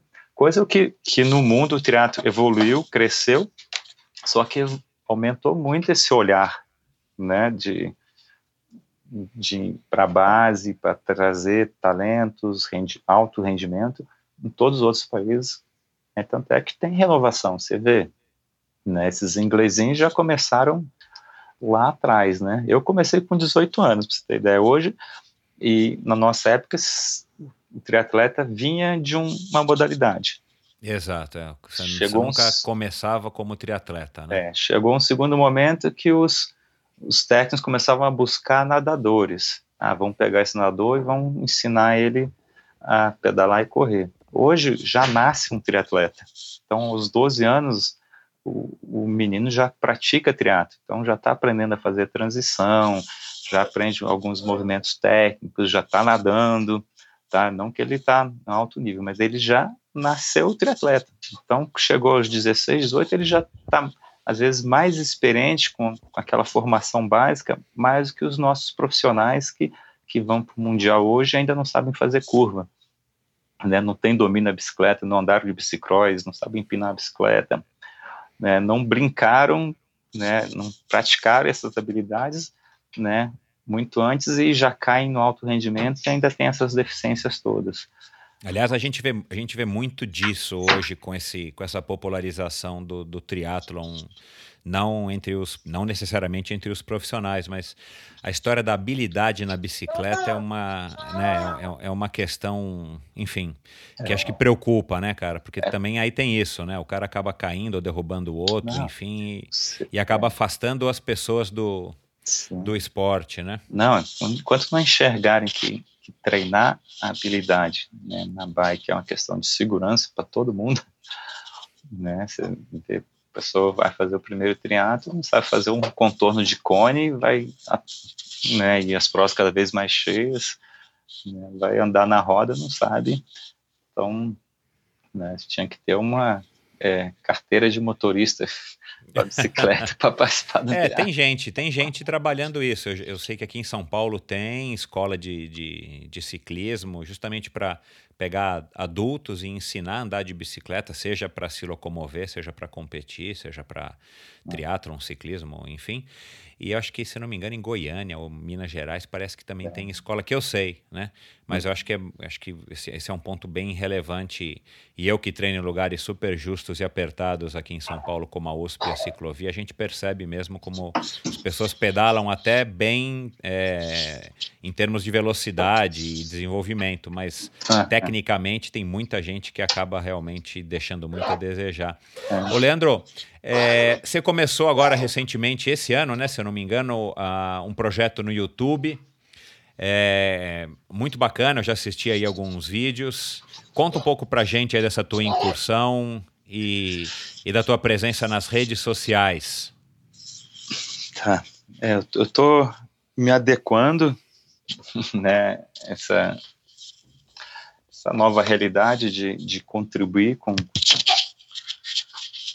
com informações, com a comunidade, passar alguma coisa. Né? Então, esse ano eu me propus a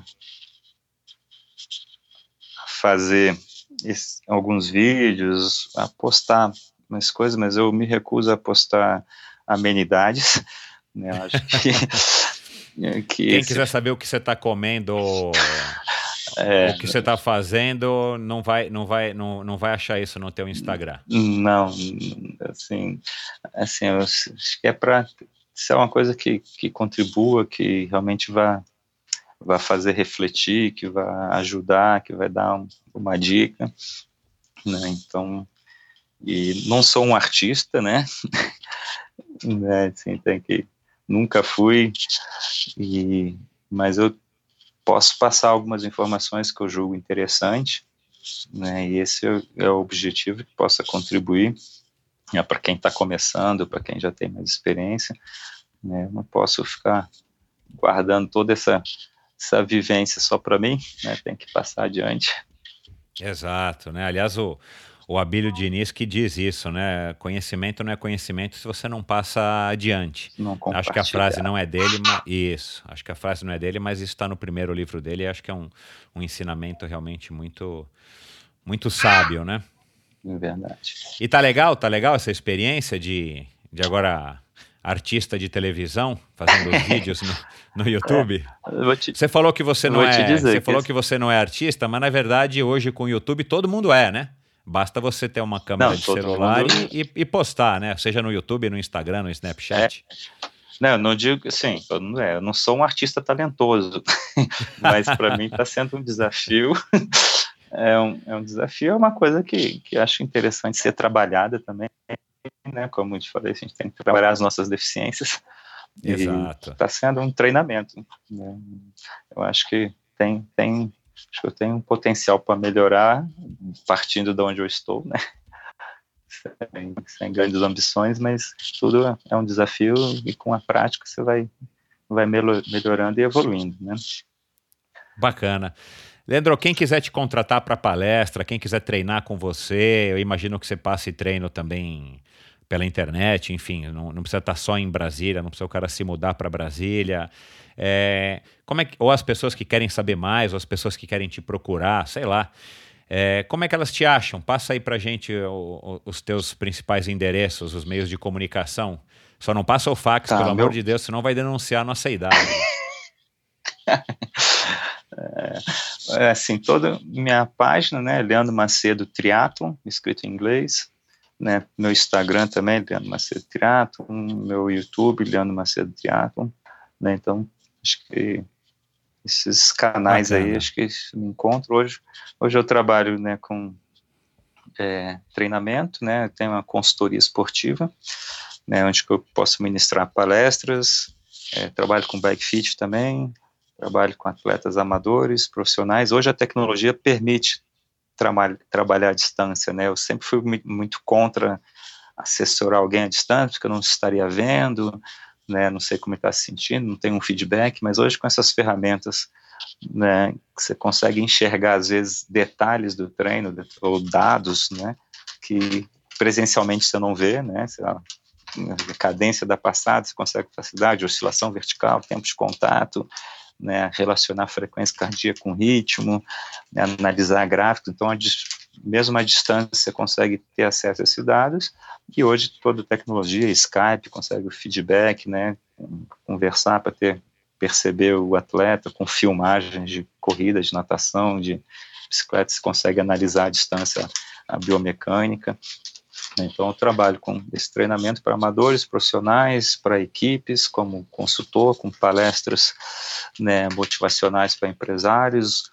Vou, estou é, finalizando, né, esse ano devo rodar o Brasil e também relacionando, a, fazendo umas, uns workshops de, de alta performance com meditação, né, alta performance num, num, Puta, bacana. um valor mais mais abrangente, né, assim, alta performance na vida, né, dentro do esporte ou fora. Então, é, falei com equipes, né, como consultor técnico para técnicos ou para uma, uma, equipe de triatletas, né, ou para ou como consultor em provas principais. Hoje eu viajo com alguns atletas para para acompanhá-los no pré-prova, né, provas importantes. Então tudo passando a experiência presencialmente ou online. Bacana. Cara, tá aí a, o recado tá dado. Com certeza você é um dos caras que mais tem a contribuir pela tua experiência, pelo teu estilo, pela, pela tua história com o triatlo no Brasil hoje em dia. Então, sei que tem muito empresário, atleta aí que ouve a gente, tem muita assessoria, muita assessoria que está começando. Pessoal, cara, busquem o Leandro, procurem conhecer mais, além do que essas duas horas de gravação hoje nesse episódio também mais do que especial é, ele pôde passar, porque o cara sabe muito, sabe tudo, ele tem uma personalidade que, que acabou também agregando muito para o esporte, principalmente nisso que ele acabou de falar aí para gente, alta performance para a vida. Então, você está procurando alguém para te auxiliar, para te dar dicas, não é vergonha nenhuma, o cara é um um jovem senhor de 50 anos que sabe muito, foi campeão mundial, né, Leandro? Então aproveitem a oportunidade, o cara é mais do que acessível, é um cara super gente boa, como vocês já puderam perceber, uma alma gigantesca e um cara que gosta do esporte, da essência do esporte. É um cara que, que vive o esporte aí desde os 18 anos, meio que por acaso, e acabou se tornando essa, essa lenda mundial aí que a gente tem a oportunidade de, de de acessar de uma maneira fácil. O cara está no Brasil, ninguém precisa ir para a Alemanha, nem para a Austrália, nem para os Estados Unidos para sugar um pouco da experiência de um campeão. Então fica a dica. É, no post do episódio de hoje vocês vão encontrar aí também todos os, esses endereços, esses links. Vou colocar uns links legais aí que falam do Leandro e tal. Então, pessoal, é, esse é o cara, Leandro Macedo. Muito obrigado. É, Leandro, obrigado por tudo aí que você fez pelo esporte, obrigado aí por ter cedido aí tanto do teu tempo. Tua família está esperando, a Mel está aí, é, já dando o ar da graça para você é, dar atenção para ela. E quer dar um último recado? O microfone é seu. É, fica à vontade, Leandro. Cara, não, Michel, quero parabenizá-lo tá, pela, pelo esse projeto, tá, tá brilhante, resgatando essa história, passando informação, atualizando as informações. Né? Está de parabéns esse projeto. Né? Eu fico feliz de, de poder participar. Foi um prazer. E isso aí, sucesso para todos. Legal, Leandro. Obrigado. Um abraço aí na, na Mel, no João, no Vitor e na tua esposa. E é isso, cara. A gente vai se falando. Bom, cara, um abração.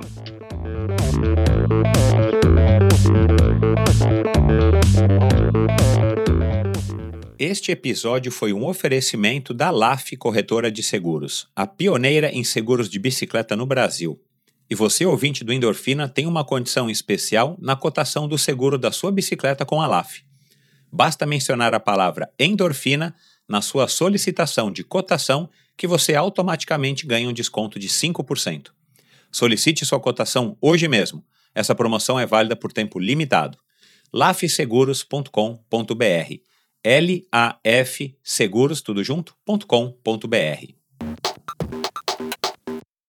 Este episódio também foi um oferecimento da Pedal Bars Energy Food. Faça sua compra através do site hoje mesmo e não se esqueça de utilizar o cupom ENDORFINABR ao fazer o seu checkout. Ganhe um desconto de 10% sobre o valor total da sua compra e colabore com Endorfina. Promoção por tempo limitado www.pedalbars.com.br. Obrigado por ouvir mais esse episódio do Endorfina. vá no endorfinabr.com e acesse o post da conversa de hoje para conhecer um pouco mais sobre o meu convidado. Lá você ainda encontra todos os episódios do Endorfina e uma galeria de fotos da história do triatlon brasileiro.